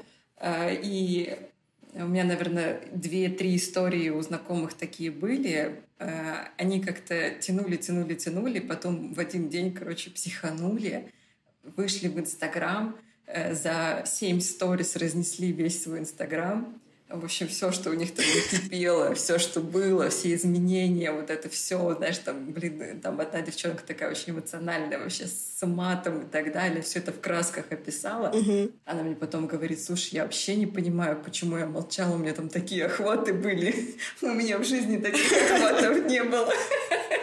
И, ну, как бы чувствует какое-то облегчение, что, ну, блин, вот есть я, я как и любой другой человек. У меня все меняется, я меняюсь, это нормально. Да, да, да, абсолютно. И, и хочется, наверное, ввести моду на то, чтобы э, люди почаще рассказывали, что, блин, у меня вот это поменялось. Вот я типа хотела вот это, потом передумал, мне вот прет вот туда. Потому что у меня, когда были поиски, например, иллюстрации, я э, брала курсы по э, иллюстрации на геймдев. Я прям хотела идти в геймдев. Mm-hmm. И я тоже стала таким, знаешь, полузаложником вот этой вот мысли. Я думала, что там очень классно. На самом деле нет. В геймдеве очень сложно. Я, значит, пошла на обучение. Обучение длилось 4 месяца. Э, в первый же месяц я поняла, что это вообще не мое. Вот мы разговаривали про то, как устроена э, эта сфера, как люди рисуют. Я поняла, что я просто не хочу каждый свой день рисовать просто сундучки. И вот ждать какого-то, блин, явления Христа народу, что вот кто-то придет и скажет, Настя, да, ты хорошо рисуешь, вот тебе задачка посложнее. Скорее всего, я буду рисовать эти сундучки. Больше сундучков. Да, да, да. Это вообще кошмар. И представляешь, я была, я была таким заложником вот этой ситуации, я купила обучение, я не сказала, ребят, блин, вообще не мое. Я себя вот в другом смысле даже не скажешь, насиловала оставшиеся три месяца. А у меня еще какой-то, знаешь, э, сдвиг был по фазе, что я, мне нужно было получать четверки и пятерки в школе, а тут как я не могу не закончить проект. Я буду сидеть три часа ночи, но мы рисуем этот сундучок, мы его закончим, мы сдадим проект. Любой нормальный человек с нормальной психикой бы сказал, так, блин, мне не нравится, короче, ладно. Я в тот момент завидовала очень людям, которые с легкостью могут, вот знаешь, типа, блин, это не мое. Отмели и не тратят на это время. Потому что я потратила и деньги, и время, и кучу нервов, и 4 месяца своей жизни, чтобы потом э, закончить этот, ну, у нас была защита проектов. Тоже, знаешь, какой-то странный момент, что там была очень большая группа, и как-то странно шла защита и в целом вот это вот обучение. У нас не было сближения именно с кураторами. У них была задача вот отвести нам лекцию, дать нам знания, обработать домашку и так далее. И вот у нас была защита дипломных проектов. Я помню, что я сижу перед компом, э, вот мой проект, я сижу, улыбаюсь, там, т -т -т. И вот как только она меня заканчивает и переходит к следующему, я так с хлопком закрываю ноутбук, откидываюсь на кресле, думаю, слава богу, это закончилось. Блин, да. То есть в таком, в таком заложничестве, в такой вот тюрьме была, хотя я все это время могла, например, потратить на поиск чего-то, что мне намного ближе и больше нравится. Угу. Ну, как будто это, знаешь, про разрешить себе. И твоя история, моя история, они как будто да. про разрешить себе в какой-то момент э, отказаться, измениться, э, отпустить. И не все оправдывать вот ожиданий, кстати, вот сюда я Да, да, да. Не оправдывать Тоже, кстати, чужих да. ожиданий. Да, да, да, да. Потому да. что иногда ты уже от себя как бы этого не требуешь, но как будто бы другие люди от тебя ожидают. Причем ты думаешь, что они ожидают, а может быть, да. не сильно, да, они ожидают, если честно. Да. Что-нибудь э, изменилось, они такие, ну ок. Ну ладно, изменилось, так изменилось. Хорошо, все равно вот мир, она, она классная, она интересная, mm-hmm. я буду дальше на нее как бы подписываться, следить за mm-hmm. ее творчеством. Как бы да, как да, будто да. бы вот ничего не произойдет. Mm-hmm. А у тебя было какой-то какой-то момент, когда ты, не знаю, сидишь вечером, например, ужинаешь и думаешь, так, вот как я рисую, вот все, мне не подходит. Вот с чего началось вот это вот нарастание э, ощущения, что то, как ты рисуешь, больше тебе не подходит? Это было резко или это просто какой-то прям накопительный эффект был? Да, сто процентов накопительный. Знаешь, когда ты иногда задаешь какие-то вопросы, и я как будто думаю, что я должна вспомнить какую-то ситуацию, я не вспоминаю, я думаю, у меня что-то с памятью не так. Или, или я просто, ну, или просто всегда все плавно происходило в жизни. Эм, но на самом деле, скорее всего, скорее всего, там, знаешь, из серии, наверное... Вот помнишь, я говорила тебе о том, что мне очень нравится вот это чувство, когда ты садишься, погружаешься вот в это чистое творчество, угу. тебе нравится, что у тебя получается, ты чувствуешь новизну, ты чувствуешь в этом себя, и все в таком духе. Это правда, ну, это не утопия, это нормальное чувство, которое, правда, возникает и э, показывает, что все как, как положено. Вот. Эм, и, наверное, когда я перестала его ощущать и поняла, что так, я что-то рисую, а оно уже какое-то не то, оно какое-то вроде и классно. Вот так смотришь, да нет, классно нарисовано, проблем нет никаких вообще. Вот технически все хорошо, красивые там палитра, там все в таком духе. Но как будто бы что-то не то. И, скорее всего, оно вот из серии, что, видимо, я пыталась рисовать, и, и шо, что-то не так. И вот, наверное, в этом, в какой-то момент, в одном из каких-то таких процессов, я это и заметила. В каком конкретно, не могу вспомнить, что, что за там за иллюстрация это была. Может быть, я для чего-то рисовала иллюстрацию, то есть не, не, даже не для себя, а знаешь, вот, например, ну, не знаю, какая-нибудь задача у меня там была, типа, обложку нарисовать в Инстаграм или какую-нибудь там штуку. И, может быть, я в процессе... То есть, короче, это было сто процентов в процессе рисования. Я почувствовала вот это неудовлетворение.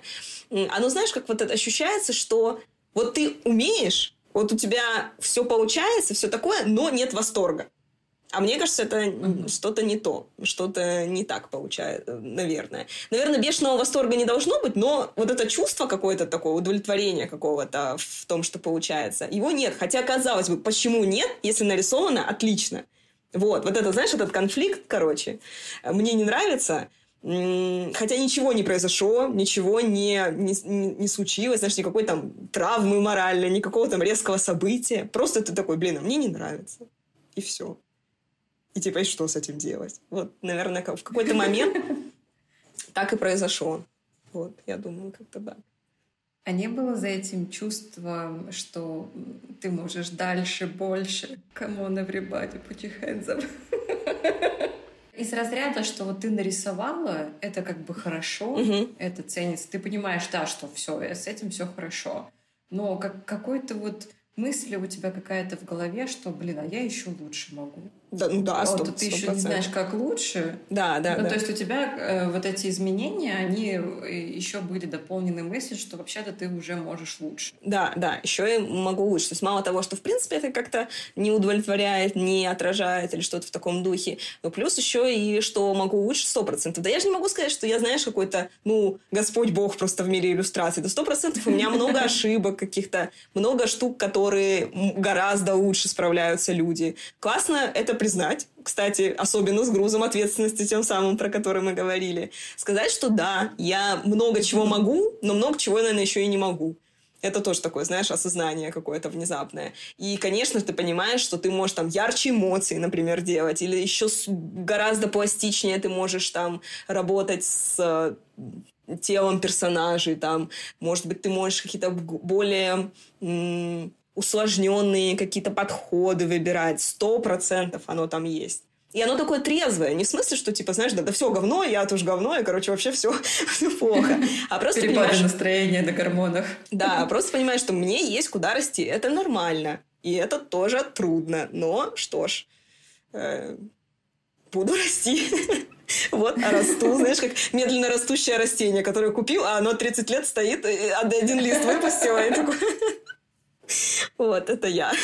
Слушай, ну иллюстратор, иллюстраторская сфера вообще, в принципе, не очень быстрая в плане роста и движения. Ты можешь там пять лет заниматься иллюстрацией, учиться где-то, и все равно сидеть с ощущением, что, блин, я вообще, мне еще столько всего надо узнать, отучиться где-то. Вот, вот ты, ты просто, ты это ощущаешь. Да, и, да. наверное, хорошо это трансформировать в какую-то такую энергию драйва, когда ты думаешь, да, много, еще нормально, сейчас пойдем, сейчас сделаем, сейчас все отучим, там, э, тебя драйвит вот эта вот перспектива роста, э, потому что я когда думала, почему я хочу заниматься иллюстрацией, и вообще вот я рисовала до этого комиксы, э, всякие арты, вот мечтала работать в DC и Marvel, и мне там стало скучно, потому что, ну, все, ты, в общем, дальше там особо не растешь, тебя все одно да потому.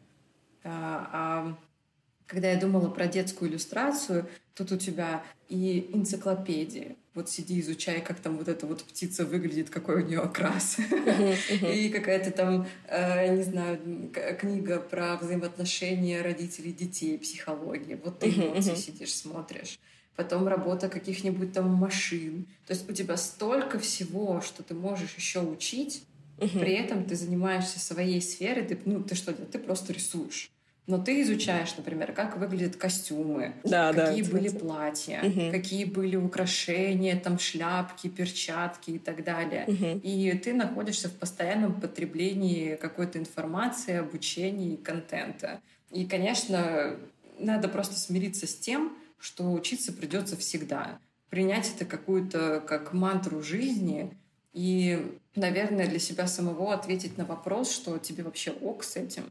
Если ок, и ты в какой-то момент ловишь себя на том, что, блин, ты чего-то не умеешь, то, скорее всего, ты можешь вот это вот состояние э, трансформировать в кучу энергии, что да, я этого не знаю, но как здорово, что моя сфера позволяет мне это узнать. Я могу посидеть, да, покопаться, да, да. поизучать, мне еще за это деньги заплатят. А если, наверное, тебе не ок, то, скорее всего, ну и ты в иллюстрации, скорее всего, тебе нужно выбрать прям, вот, знаешь, свою нишу. Есть очень много иллюстраторов, которые рисуют вот там чисто девочки, например. Угу. Вот ты рисуешь девочек, тебе кайфово рисовать девчонок, вот просто вот, ну, твой вайб, твое, твое настроение, тебе классно, и все, и здорово. Ну, и можно никуда не дергаться. И это тоже нормально. Конечно, конечно. Не обязательно бежать впереди паровоза. Кстати, хорошо, что ты про это сказала, в плане того, что э, хочется упомянуть, что да, э, возможно, кому-то классно подходит реально рисовать только сундучки, например, как у тебя там было в геймдеве. Да, или, да, например, да, да. что-то конкретное. Или конкретно в одном стиле, и человеку ок, что это не меняется много лет. То есть это тоже э, ну, почему нет? То есть, если кому-то... Мне кажется, у меня же просто еще э, вот эта особенность, я же и профессии несколько меняла в плане э, творческих, они близкие, но, тем не менее, ну, как бы разные, все равно это разные направления. И мне кажется, что я вот этот вот, знаешь, как, блин, как же это сканер или что-то такое, типа тип личности вот этот вот, которому все время что-то не сидится на месте. Ему хочется какое-нибудь новое там направление, новое увлечение, новое какое-то это. И, и, и вот там тоже, знаешь, это эм, снимают с этого какой-то такой флер того, что это какие-то неусидчивые люди. Нет, это на самом деле просто люди, которым, э, которые склонны к вот постоянному какому-то поиску чего-то нового. И вот мне кажется, во мне что-то такое есть, поэтому мне, может быть, и вот эта история со стилями, она меня как-то преследует на протяжении э, времени и, и затрагивает и профессии тоже, и стиль вот этот вот затрагивает, и вообще мне как-то, и, и, может быть, желание какие-то другие подходы искать, и темы поднимать, и все такое, потому что, и вообще я очень, знаешь, вот как будто во мне есть альтер экспериментатора какого-то, я такое удовольствие получаю, когда я вдруг, знаешь, там, вот что-то я ни, ни разу не пробовала, я начинаю это пробовать, и меня так захватывает, и такой, ух ты, какое там прикольное новое, там, материал какой-то, какой он там необычный, и там что-то в этом духе, мне так это нравится, ты как будто такой исследователь, думаешь, как оно работает, там все в таком духе. Потом, э, конечно, сталкиваешься с тем, что, а почему оно не работает так, как я хочу, чтобы оно работало? И там, типа, как этому научиться нормально? Да, это, конечно, сложно, но вообще в целом вот это вот чувство, типа, попробовать что-то новое и почувствовать этот восторг, это прям, ух, оно такое мне оно нравится, это чувство. А может, кто-то его не, не, не, ну, знаешь, не от тяги испытывать это чувство. То есть кому-то нравится что-то более стабильное, понятное, э, вот, устоявшееся, четкая, узкая по диапазону, например, там, из серии, как постоянно рисовать только девочек, там, все такое. Это вообще супер нормально. Даже классно, наверное, в плане того, что когда, когда вот... Стабильность. Стабильность, которая не гнетет. Мне кажется, это тоже очень классное свойство, с которым люди живут. Вот. Завидую им да, иногда. И, и рисуешь, э, да, да, иногда да, очень. Иногда устаешь от какой-то своей, ну, не скажешь, что неусидчивости, но вот этой любознательности и какому-то постоянному желанию устроить непонятный движ. Типа, все же что нормально, что тебе не сидится. Да, что типа Ты не можешь это просто контролировать. Да, но очень а увлекает. Есть, э, как, как, да, у тебя есть какие-то замечания по тому, как э, отличается вот, ну, условно, там, первый поиск твоего стиля, когда был первый переход, и то, как сейчас это происходит? Mm. Ну, сто процентов из-за того, что есть э, навыки рисования, тебе хотя бы не приходится еще и учиться сильно заодно рисовать. Ну, типа, знаешь, не то, что, как мы уже выяснили, мы все равно продолжаем учиться, но имеется в виду, ну, не совсем с нуля. С нуля же все равно гораздо больше там каких-то нюансов. А тут получается, что, конечно, многие вещи то есть ты понимаешь, что, например, ты можешь а, ну, условно, например, ты знаешь, как нарисовать человека, э, и ты понимаешь, что, например, ты там кардинально по-другому его нарисуешь, но ты все равно у тебя есть базовые знания. И в этом плане тебе, конечно, гораздо легче. Э, но сложнее, вот как я до этого тебе говорила, что ты уже чувствуешь себя как там маленький шажок, это просто усилие каждый раз какое-то. Вот поэтому этим, наверное, отличается. Чем еще отличается? Ну, из-за того, что, опять же, у меня есть рабочие инструменты, то есть я не ищу их с нуля. Там, знаешь, из серии, э, с чем бы сравнить? Я же сегодня мастер эпитетов, каких-то метафор. метафор, метафор, вот. Э, ну, типа, знаешь, э, условно, вот э, я человек, который хочет удить рыбу, и я, например, там до этого я с нуля себе мастерила удочку. Э, и, а до этого руками ловила рыбу, например, там и сеть. Теперь у меня есть удочка. Уже классно. То есть я уже могу наудить много рыбы. Но я, например, хочу изобрести себе какой-нибудь, там, я не знаю, супер удочку, которая будет там лучом нападать на рыб, там, знаешь, и мне их телепортировать в руку, например. Я хочу на такой уровень выйти. И получается, что, конечно, мне гораздо легче, потому что я уже могу себя, ну, и не торопить, и не заморачиваться, может быть, там в какие-то моменты, потому что вот появился проект, например, и я могу его рабочими инструментами прикольно нарисовать, и мне гораздо легче. Ну, возможно, тоже из-за этого растягивается этот процесс новых каких-то поисков. Ну, короче, вот какие-то такие мысли. Не знаю, правильно ли я ответила на твой вопрос в плане э, раскрыла, раскрыла ли? Терпимее проходит этот процесс, то есть ты себя не так э, сильно дергаешь, и не такие прям ожидания к себе выстраиваешь. Ты к себе более бережно относишься. Ну да, но я думаю, это еще... Перестройки. Это еще спасибо психотерапии. В плане того, что когда учишься в целом с собой обращаться получше, чем когда-то тогда, то, конечно, и все процессы, в том числе и поиск стиля идет как-то легче. А, еще знаешь, хорошая мысль. Я же уже это переживала, и получается, что, может быть, тогда, когда, помнишь, был переход, я говорю, говорила, что, скорее всего, я, у меня был, был там, скорее всего, какой-то выбор, типа из серии, может, я вообще брошу, и не буду вообще даже пытаться, потому что у меня не получается найти то, что я хочу найти. Сейчас-то я понимаю, что я понимаю, как это работает. Скорее всего, я найду. Э, если я буду практиковаться, возможно, это будет растянуто по времени, там, мы не знаем, через сколько лет это произойдет, когда я почувствую снова, что вот какая-то интересная новая волна. Но я же уже понимаю, как это работает, и это тоже, ну, с точки знаешь, психологической точки зрения как-то полегче воспринимается. Тогда ты такой просто сидишь и думаешь, ну, или я сейчас вообще бросаю, или я, не знаю, или я рискую. Кстати, вообще хорошая мысль, мне до сих пор нравится так эта практика в плане того, что, ну, а реально, за три месяца, если ты будешь постоянно практиковаться, ты же сто процентов вырастешь. Это такая прикольная ловушка для психики. Да. Типа, ты да. такой говоришь, ну, если ничего не получится, вот я буду столько много-много-много рисовать, и ничего не выйдет, брошу. Э, и э, влезаешь вот в это, пробуешь это, и сто процентов же получается. Что-то-то точно получается уже какое-то новое. Сто процентов какая-то эта практика тебе э, идет на, во благо. Потому что многие вещи, они, к сожалению, решаются только практикой. Невозможно просто сидеть иногда, знаешь.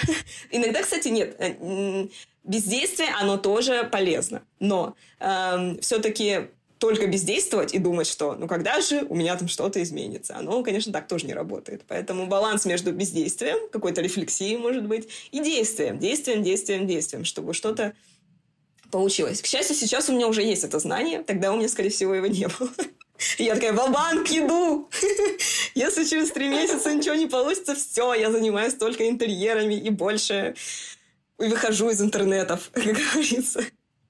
Челленджи вообще прикольные э, штуки, которые помогают тебе раскачаться. Я, по-моему, в 21 году, да, в 21 я решила, что я пройду Инктобер от и до. О. Я это сделала. Вау. Мы еще уезжали э, на другой конец мира э, с перелетами. Я тащила с собой планшетник, и мне вообще не хотелось рисовать. То есть состояние было вообще не сидеть за планшетом я себя пересилила, и у меня, если были какие-то дни, которые я пропускала, я потом нагоняла и выкладывала. И вот в итоге я прям все отрисовала, и меня нагнала, нагнал инсайт спустя два года, представляешь? Я вот в прошлом году пробовала тоже еще раз поучаствовать, но у меня был проект, и, короче, у меня там три картинки еле-еле вот выковыленные как-то вот в этом году я себе поставила хотя бы штук 12, вышло 6. Но я в какой-то момент себя словила на том, что Инктобер — это вообще гениальное изобретение, это гениальный так, челлендж. Так, потому расскажи. что в октябре, сентябрь красивый месяц. Сентябрь — это еще тепло, ты гуляешь, все классно. Октябрь уже нет. И мы, художники, очень восприимчивы к изменениям погоды, у меня просто, у меня даже режим сна поменялся, я сплю как сурок, я не высыпаюсь, я не, я не могу заставить себя быть такой энергичной. Но когда ты участвуешь в такой штуке, и у тебя есть условно каждый день дедлайн, и ты рисуешь даже через силу, как будто бы ты не впадаешь в такую творческую спячку. Как угу. будто бы Инктобер, он вот именно в нужный месяц, он тебя бодрит и заставляет рисовать. Вот какой-то вот такой правда. у меня инсайт был. Угу. Он очень удачно просто ложится на конец года именно вот на этот переходный период. Да, когда да, еще да. все серое, какое-то уже не теплое, уже хочется в пледике, в кроватке полежать, а тут тебе и надо идти рисовать. Ну ты же идешь, ты же рисуешь, ты же, ты же не пропадаешь, да, как бы ты же не спишь там в бездействии. А то получается, что ты такой немножко в спячку ушел, а потом тебе приходится очень много сил прикладывать к тому, чтобы снова разрисоваться. Угу. А тут тебе закончился сентябрь, вот тебе инктобр, давай вперед, молодец. Ну, кстати, да, будь это, например, рисуй. Будь это, например, ноябрь, мне кажется, к ноябрю уже можно впасть в спячку, во-первых. Во-вторых, там уже и конец года, знаешь, там всякие уже дедлайны могут поджимать, там уже вот как бы и, и вроде и некогда, а декабрь, тем более, там Новый год, и мы ко всему месяцу да. готовимся. То есть, да, хороший, хорошая мысль, что инктобр помогает совершить этот переход и как-то поддержать деятельность, что ли, какую-то творческую. Да. Интересно, Настя, интересно. Ну, Какой-то такой инсайт у меня был. И я прям решила, что, наверное, на следующий год я себе обязательно поставлю вот этот вот челлендж снова его пройти, потому что я рисовала в 2021 году. Это был, для меня это был вообще просто грандиозный рывок за целый месяц. Прям очень классные кейсы у меня были, иллюстрации, которые меня потом просили, вот нарисуйте вот так вот, у вас там классный персонаж, например. И мне там с этого персонажа, который я на Инктобер рисовала, у меня заказ пришел на книгу. Угу. Просто потому что автору понравился там дизайн персонажа. Угу. Да, он же вообще очень классный. То есть я знаю много художников, которые потом используют эти иллюстрации и открытки делают, и каких-нибудь там, и в книге, да. это, в книге это идет. И, и, я не знаю, или, например, порисовал в Инктобер, а потом там, я не знаю, мне кажется, даже были студенты, которые приходили на курс, потому что они на Инктобере когда-то нарисовали какого-то персонажа, и они такие, вот, у меня уже там есть какая-то задумка. Это правда такое, знаешь, что, как это, тест-драйв такой, что ли, на котором можно много чего поэкспериментировать, порисовать, много чего попробовать, а потом уже с этим дальше идти, что-то там реализовывать как-то пристраивать как-то эти иллюстрации. Это, правда, вообще шикарная тема. Я тоже думала над тем, чтобы поработать над ним в этом году, но где я? Нет, я над ним не поработала. Вот, Слушай, ну, давай, наверное, мы это отнесем к двум-трем неочевидным способам, которые позволят оттренировать mm-hmm. собственный стиль. И вот э, тем ребятам, которые нас слушают и которые находятся как раз в поиске своего стиля, подскажем еще какие-нибудь неочевидные упражнения для тренировки? Хм. Слушай, ну не знаю, насколько они будут неочевидные, потому что, опять же, мне кажется, что те, кто увлекается какими-то такими вопросами, они так много уже погруж... какой-то информации поглощают, что, мне кажется, уже так, так часто может много быть переговорено, но все равно, мне кажется, будь они очевидны или неочевидные, давай что-нибудь попробуем как-то подсуммировать, что ли, подытожить. Мне кажется, один из классных таких, знаешь, инструментов, может быть, советов, точнее, или как это сказать, э, упражнений, может быть, вот в чем. Я это для себя заметила. Особенно будет актуально, наверное, тем, кто рисует в диджитале, хотя не обязательно. Но вот какая суть. Например, я заметила, что когда я привыкаю к цифре, к iPad, как будто, знаешь, опять же, это проторенная дорожка. Чаще всего ты там рисуешь плюс-минус одними кистями, а, как-то вот нашел какие-нибудь приемы там, и такой сидишь довольный, да, с этим всем. А, но Все мне просто, кажется, там, что... два пальца повторил, три пальца отменил. А, ну, это, конечно, круто, да. Но я к тому, что можно не забывать про традиционные материалы, но не с точки зрения того, чтобы на них там переключаться или переходить, а просто они часто могут быть источником каких-то новых приемов. Потому что вот мы, например, какими-то привычными крас... Э, кисточками или привычными какими-то функциями в э, программе мы можем ну, не охватить их, что ли. Потому что мне кажется, что живые материалы, они как будто реально живые. Ну, то есть они более непредсказуемые могут быть иногда. Ну, или для меня так они работают. Эм, и особенно, может быть, для тех, кто самоучки и, знаешь, не, не изрисовались всеми миллионами способов, всеми материалами традиционными на свете когда-то там, в художественной школе, а вдруг найти какой-нибудь материал, который давно не трогали. Или даже учились в художке, например, гуашью сто лет не рисовали, а тут вдруг, например, взяли для себя, знаешь, новые когнитивные связи, во-первых, какие-то обновить их, знаешь, чтобы они такие, мозг снова заскрипел и попробовал какие-то подходы. Плюс, знаешь, у тебя же уже могут быть, например, там гуашь не трогал миллион лет. У меня так было, кстати, я ее терпеть не могла. А, и через какое-то время, там, через много лет, я такая ее попробовала, и я такая, ух ты! А вот, например, гуашью можно делать вот какие-то мазки. И это же может стать каким-то приемом для стиля твоего, собственно. Ты такой, о, это нашел, да, перенял, да. и, например, в свои цифровые иллюстрации встроил. Потому что цифра, цифра более коммерческая, она же такая подвижная, ей удобно сразу цифры, там, знаешь, отпечатать, например, и все в таком духе. И вот можно, например, мне кажется, из традишки много чего каких-то... Или, например, там, э, структура штриховки карандаша. Вот, например, ты такой что-то как-то не замечал, что это там классно работает, а хоп, например, потренировался, попробовал, и как-то это... Или э, бывает смешанные, знаешь, какие-то стилистики, или какой-нибудь вообще необычный материал. Я, например, как-то рисовала активированным углем э, миллион лет назад, но это было так прикольно. Вот. И, и суть в том, что вот мне кажется, что как бы не застревать, опять же, в каком-то одном инструменте, а пробовать, хотя бы для себя, просто скетчинг какой-то там из серии. Но можно вдруг открыть новые какие-то, понять, что а мне так вот нравится, а вот я сейчас попробую там что-нибудь как-то это перенесу, и мы э, будем экспериментировать. Это первая, вот, наверное, штука. По крайней мере, вам, у меня это работает. Я замечаю, что это помогает мне. А вторая вещь, это, наверное, тоже, что мне, опять же, работает, это э, насмотренность. Э, потому что я запомнила, короче, со времен своего обучения, у меня была преподавательница, очень суровая женщина, но она запомнила, э, точнее, знаешь, научила классной штуки, до сих пор помню вот эту цитату, она говорила о том, что сложно придумать что-то новое, когда у тебя очень мало э, визуального корма, что ли, или как бы сказать, такого подпитки какой-то, какого-то вот источника, что ли, из которого вы черпаете.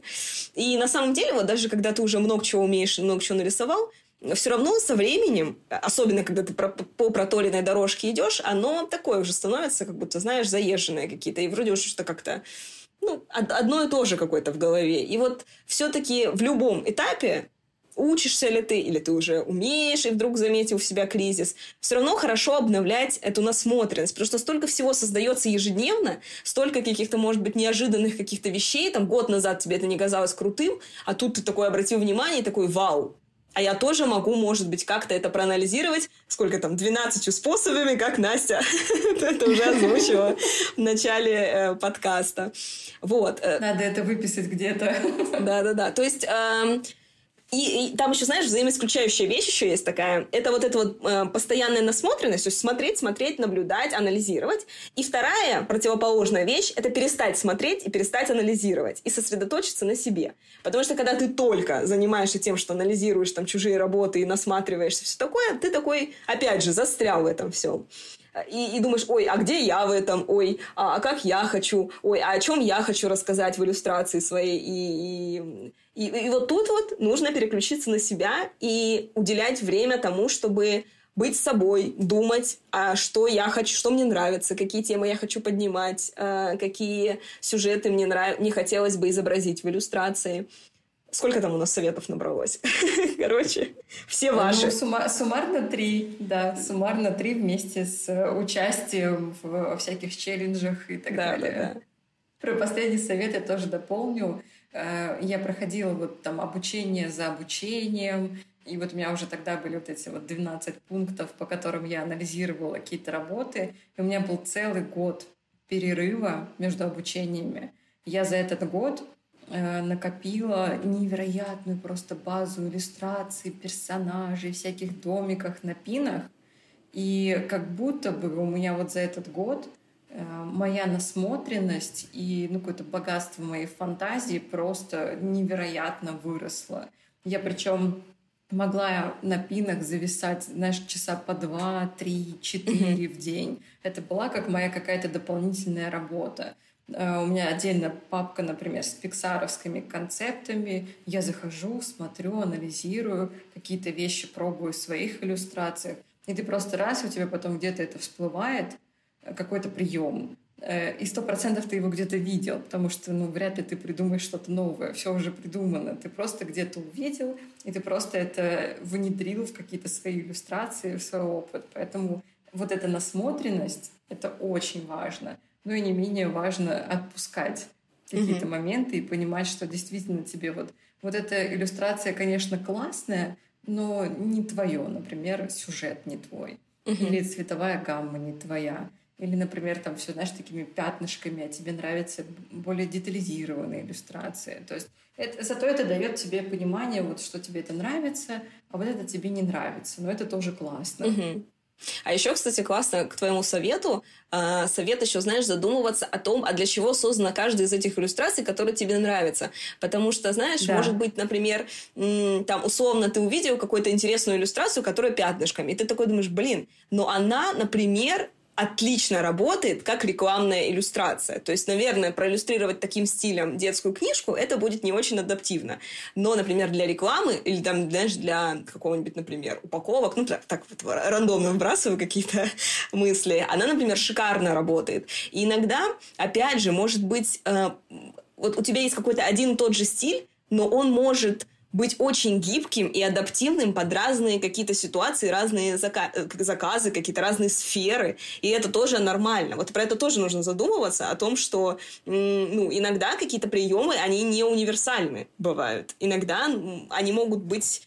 Э, как бы, знаешь... Специально таким... для чего-то. Специально для чего-то, да, да, да. То есть и ты свои приемы можешь также адаптировать для разных каких-то задач и наблюдать, как это происходит в других каких-то подходах. Вот, кстати, что еще классно, э, можно смотреть... Нашел, например, классную иллюстрацию, найди художника, посмотри его портфолио, э, и иногда избавься от чувства, что он рисует всегда вот так, как ты увидел в одной только вот этой иллюстрации. Потому что может статься, что он, например, вот этот подход адаптирует совершенно по-разному. И у него будут разные проекты в портфолио, но ты увидишь, и они будут э, отличаться стилистически, но ты увидишь, что они едины все равно. И это тоже классная мысль, опять же, освобождающая от мысли, что нужно вот выбрал вот так какие-то, всегда знаешь, быть там, идеальным. Всегда быть идеальным и всегда, типа, знаешь, одними и теми же приемами рисовать все на свете, и только ими, и, и, и всегда. Вот, тоже хорошая мысль. Да, да. Э, слушай, ну и в конце подкаста я тебе задам такие два вопроса. Один из них не совсем вопрос. Начнем, э, начнем с серьезного. У нас серьезный подкаст, поэтому первый вопрос очень серьезный. Э, в чем твоя миссия как иллюстратора? Звучит невероятно пафосно. Глобально. Просто очень глобально, очень пафосно. Ты знаешь, некое отступление для этого, для этого ответа. Я помню, у нас был, была философия когда-то, мы, когда мы учились, и там задавались вопросом, что, какой ваш смысл жизни? А, и представляешь, вот там студентов просят сказать, а какой ваш смысл жизни? Там, знаешь, там, типа, и люди отвечали, там, семья, например, или карьера, там. И как-то все, знаешь, разделились в нашей группе. И я, как сейчас помню, такая смешная ситуация, а мы с моей подругой как-то вдвоем были от всей этой группы. И у нас, короче, когда спрашивали, а мы говорим, наслаждаться жизнью. И, и знаешь, как будто это так странно звучало для всех. Но подводя вот эту мою подводку под э, ответ на твой вопрос, одна из миссий — это Миссия, это же просто, знаешь, как, как воспринимается как то, что ты несешь в мир. Типа, знаешь, вот как будто ты своей иллюстрацией, там, я не знаю, э, ну, приведи пример какой-нибудь миссии, давай, скажи мне ну, что-нибудь там. Ну, например, обучать других людей, вот, давать например, им знания, там, да, давать да, им да, поддержку. Да, да. Вот. А как будто мне хочется вот знаешь, как миссию переформ... перефразировать в первую очередь, может быть, как задачу. Какова моя задача моей иллюстраторской деятельности. И первая задача, я реально ставлю не мир, а себя, в плане того, что мне нужна эта иллюстраторская деятельность для того, чтобы наслаждаться жизнью. Я знаю это чувство вот этого кайфа творческого, когда оно вот, вот, вот все там так шикарно, так здорово, и ты так рад тому, что у тебя получилось, и ты так вообще восторжен этому чувству, что, знаешь, вот час назад у тебя ничего не было на листе, и через час у тебя там что-то, знаешь, вообще, чего не существовало, оно какое-то особенное, твое, и, а если ты еще и придумал какого-то, знаешь, нереального персонажа, который там, которого ты никогда не видел, это вообще какой-то такой вот эта магия. И вот, вот эта миссия, знаешь, реализовывать вот эту магию в своей жизни, что ли, реализовываться Создавать, через эту магию. Быть создателем, да, класс, спасибо, что сформулировала. Быть создателем, быть творцом, быть демиургом каким-то, знаешь, который что-то создает. Это классная миссия. А, и получать от этого удовольствие. Хочется от этого, знаешь, получать удовольствие, как бы сложно это ни было. Мы же все-таки, знаешь, как-то осознанно в это идем. Никто же не заставляет нас часто да. в творчество идти, в отличие от каких-то других профессий. И хочется от этого еще получать удовольствие. Вторая задача, э, я довольно социальный человек и чувствую, что одной из моих задач это делиться делиться. Мне, например, очень сильно э, я чувствую счастье, когда я, например, чем-то поделилась, и это сильно вдохновило кого-то.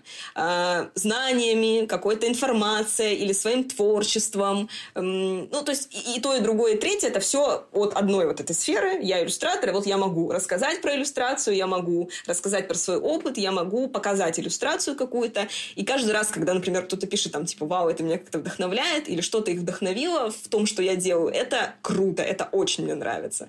Потому что это очень приятное чувство, и это значит, что человек поймал какой-то, знаешь, вот этот вот настрой, и это позволяет ему делать первый пункт, быть творцом. Вот. И это же вообще просто нереально круто. А если еще можно как-то повлиять на человека, что у него изменится жизнь, и там, знаешь, он как-то что-то улучшит. Ну, это, короче, это второе. Это моя преподавательская деятельность, наверное, тут отражается в плане того, что... Где, где ты уже реализовываешься. Да, да, да. Да, и вот это моя миссия, наверное, когда получается кого-то вдохновить и что-то изменить в их жизни, в их подходе, в их там, не знаю, как-то им помочь реализоваться, это вообще, конечно, просто кайф.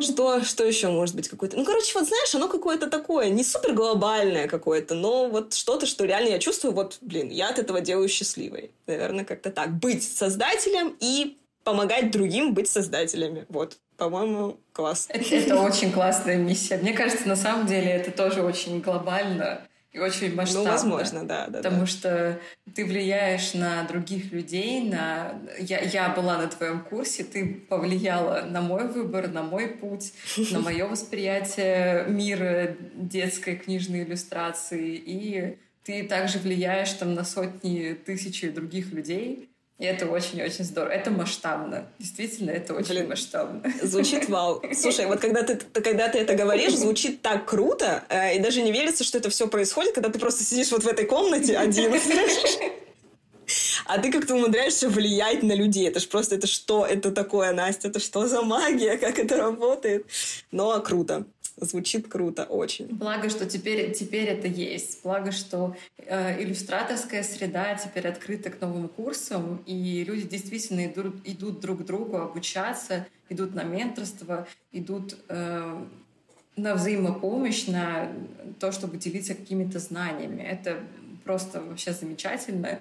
И вот там, моя идея этого подкаста, она заключается в том же, чтобы это объединяло всех иллюстраторов, чтобы они чувствовали себя частью большого сообщества. Uh-huh, и если uh-huh. у, них, у них есть какие-то проблемы или какие-то переживания, чтобы они понимали, что они, у них не у одних такие ситуации, что их не одних таки, такие вещи заботят, и это нормально. Да, да, да. Слушай, абсолютно согласна. Причем мне кажется, что... Ну, вот ты сказал, что как круто, что сейчас это есть. И действительно, в плане того, что... Ну, как будто раньше было, может быть, сложно соприкоснуться. Вот ты, например, хочешь быть художником, и сложно соприкоснуться с другими действующими художниками. Нет интернета, и что? И где находить этих художников? Ну, и ты идешь учиться, например, там в какой-нибудь эм, университет, пытаешься там найти единомышленников или каких-то уже людей состоявшихся, или там идешь на выставку и как-то хочешь посмотреть на этот светоч, который все это создал там вокруг тебя какого-то творца. И как круто, что сейчас эм, гораздо легче соприкоснуться с людьми, которые что-то уже пережили, что-то как-то испытали, что-то у них получается, может быть, перенять там их опыт, или просто поделиться там своими страданиями, которые там у тебя встретились э, на пути. Поэтому Слушай, мы сейчас затронули эту тему, и это так круто для первого выпуска как раз, как будто бы ты здесь озвучила свою миссию, зачем тебе вообще, зачем ты делаешь сейчас то, что вот мы с тобой делаем, зачем мы разговариваем. Да, да, это действительно так. У, у меня долгое время формировалась какая-то идея, что же я хочу делать, и мне так хотелось вокруг себя собрать людей из сообщества, чтобы мы говорили не просто о том, как RGB перевести в ЦМИК, или кто как работал зарубежным заказчиком, а действительно о вещах, э, которые ты вот можешь обсудить только там с лучшей подругой, и то за бутылкой вина. Потому что иногда творческому человеку так сложно сформулировать какие-то вещи, которые тебя беспокоят. И у меня в семье, например, у всех такие понятные профессии. Юрист, милиционер, э, там врач. И вот когда я сказала, что я собираюсь быть э, художником, они на меня посмотрели как на потенциального бомжа, не говоря уже о том, что я не могу с ними обсудить какие-то волнующие меня вещи, хотя это моя семья, я могу с ними вообще все остальное могу обсудить, а вот это не могу. И, например, у меня есть там тоже друзья, с которыми мы близко общаемся, но они не занимаются творчеством, и они не могут понять какие-то вот такие сложные вещи действительно сложные вещи. Ты иногда даже сам где-то в моменте сформулировать не можешь, что ты чувствуешь и какой у тебя период. А тут э, человек, который вообще не знает, кто такие иллюстраторы, ты что вообще рисуешь, чем ты на жизнь зарабатываешь.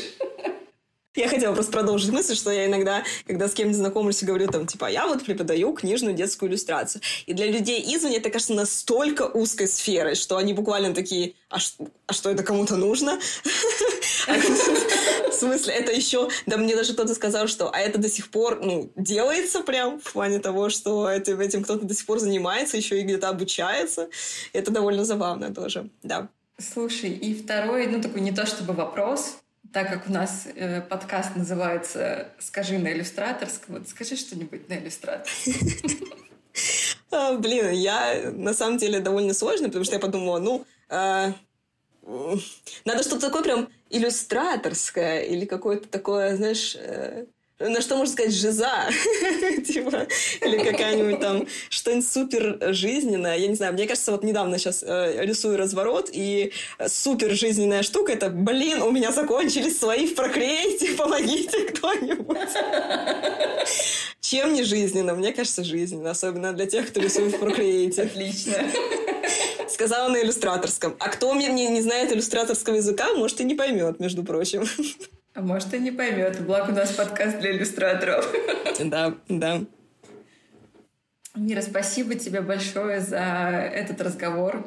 Он был очень насыщенный, честный, эмоциональный, очень интересный. И я рада, что ты была моим первым гостем. И еще ты была человеком, который поддержал меня и подтолкнул к тому, чтобы реализовывать вообще подкасты. Ура! Сказал мне, иди, это классно, это надо делать, поэтому ты мой э, такой вдохновитель и человек, который меня поддержал вне каких-то курсов там, и так далее, просто, просто поддержала мою идею и поддержала, конечно же, первый выпуск. Спасибо тебе большое. Я с нетерпением буду следить за тобой, за тем, как у тебя происходят изменения, как ты ищешь свой стиль.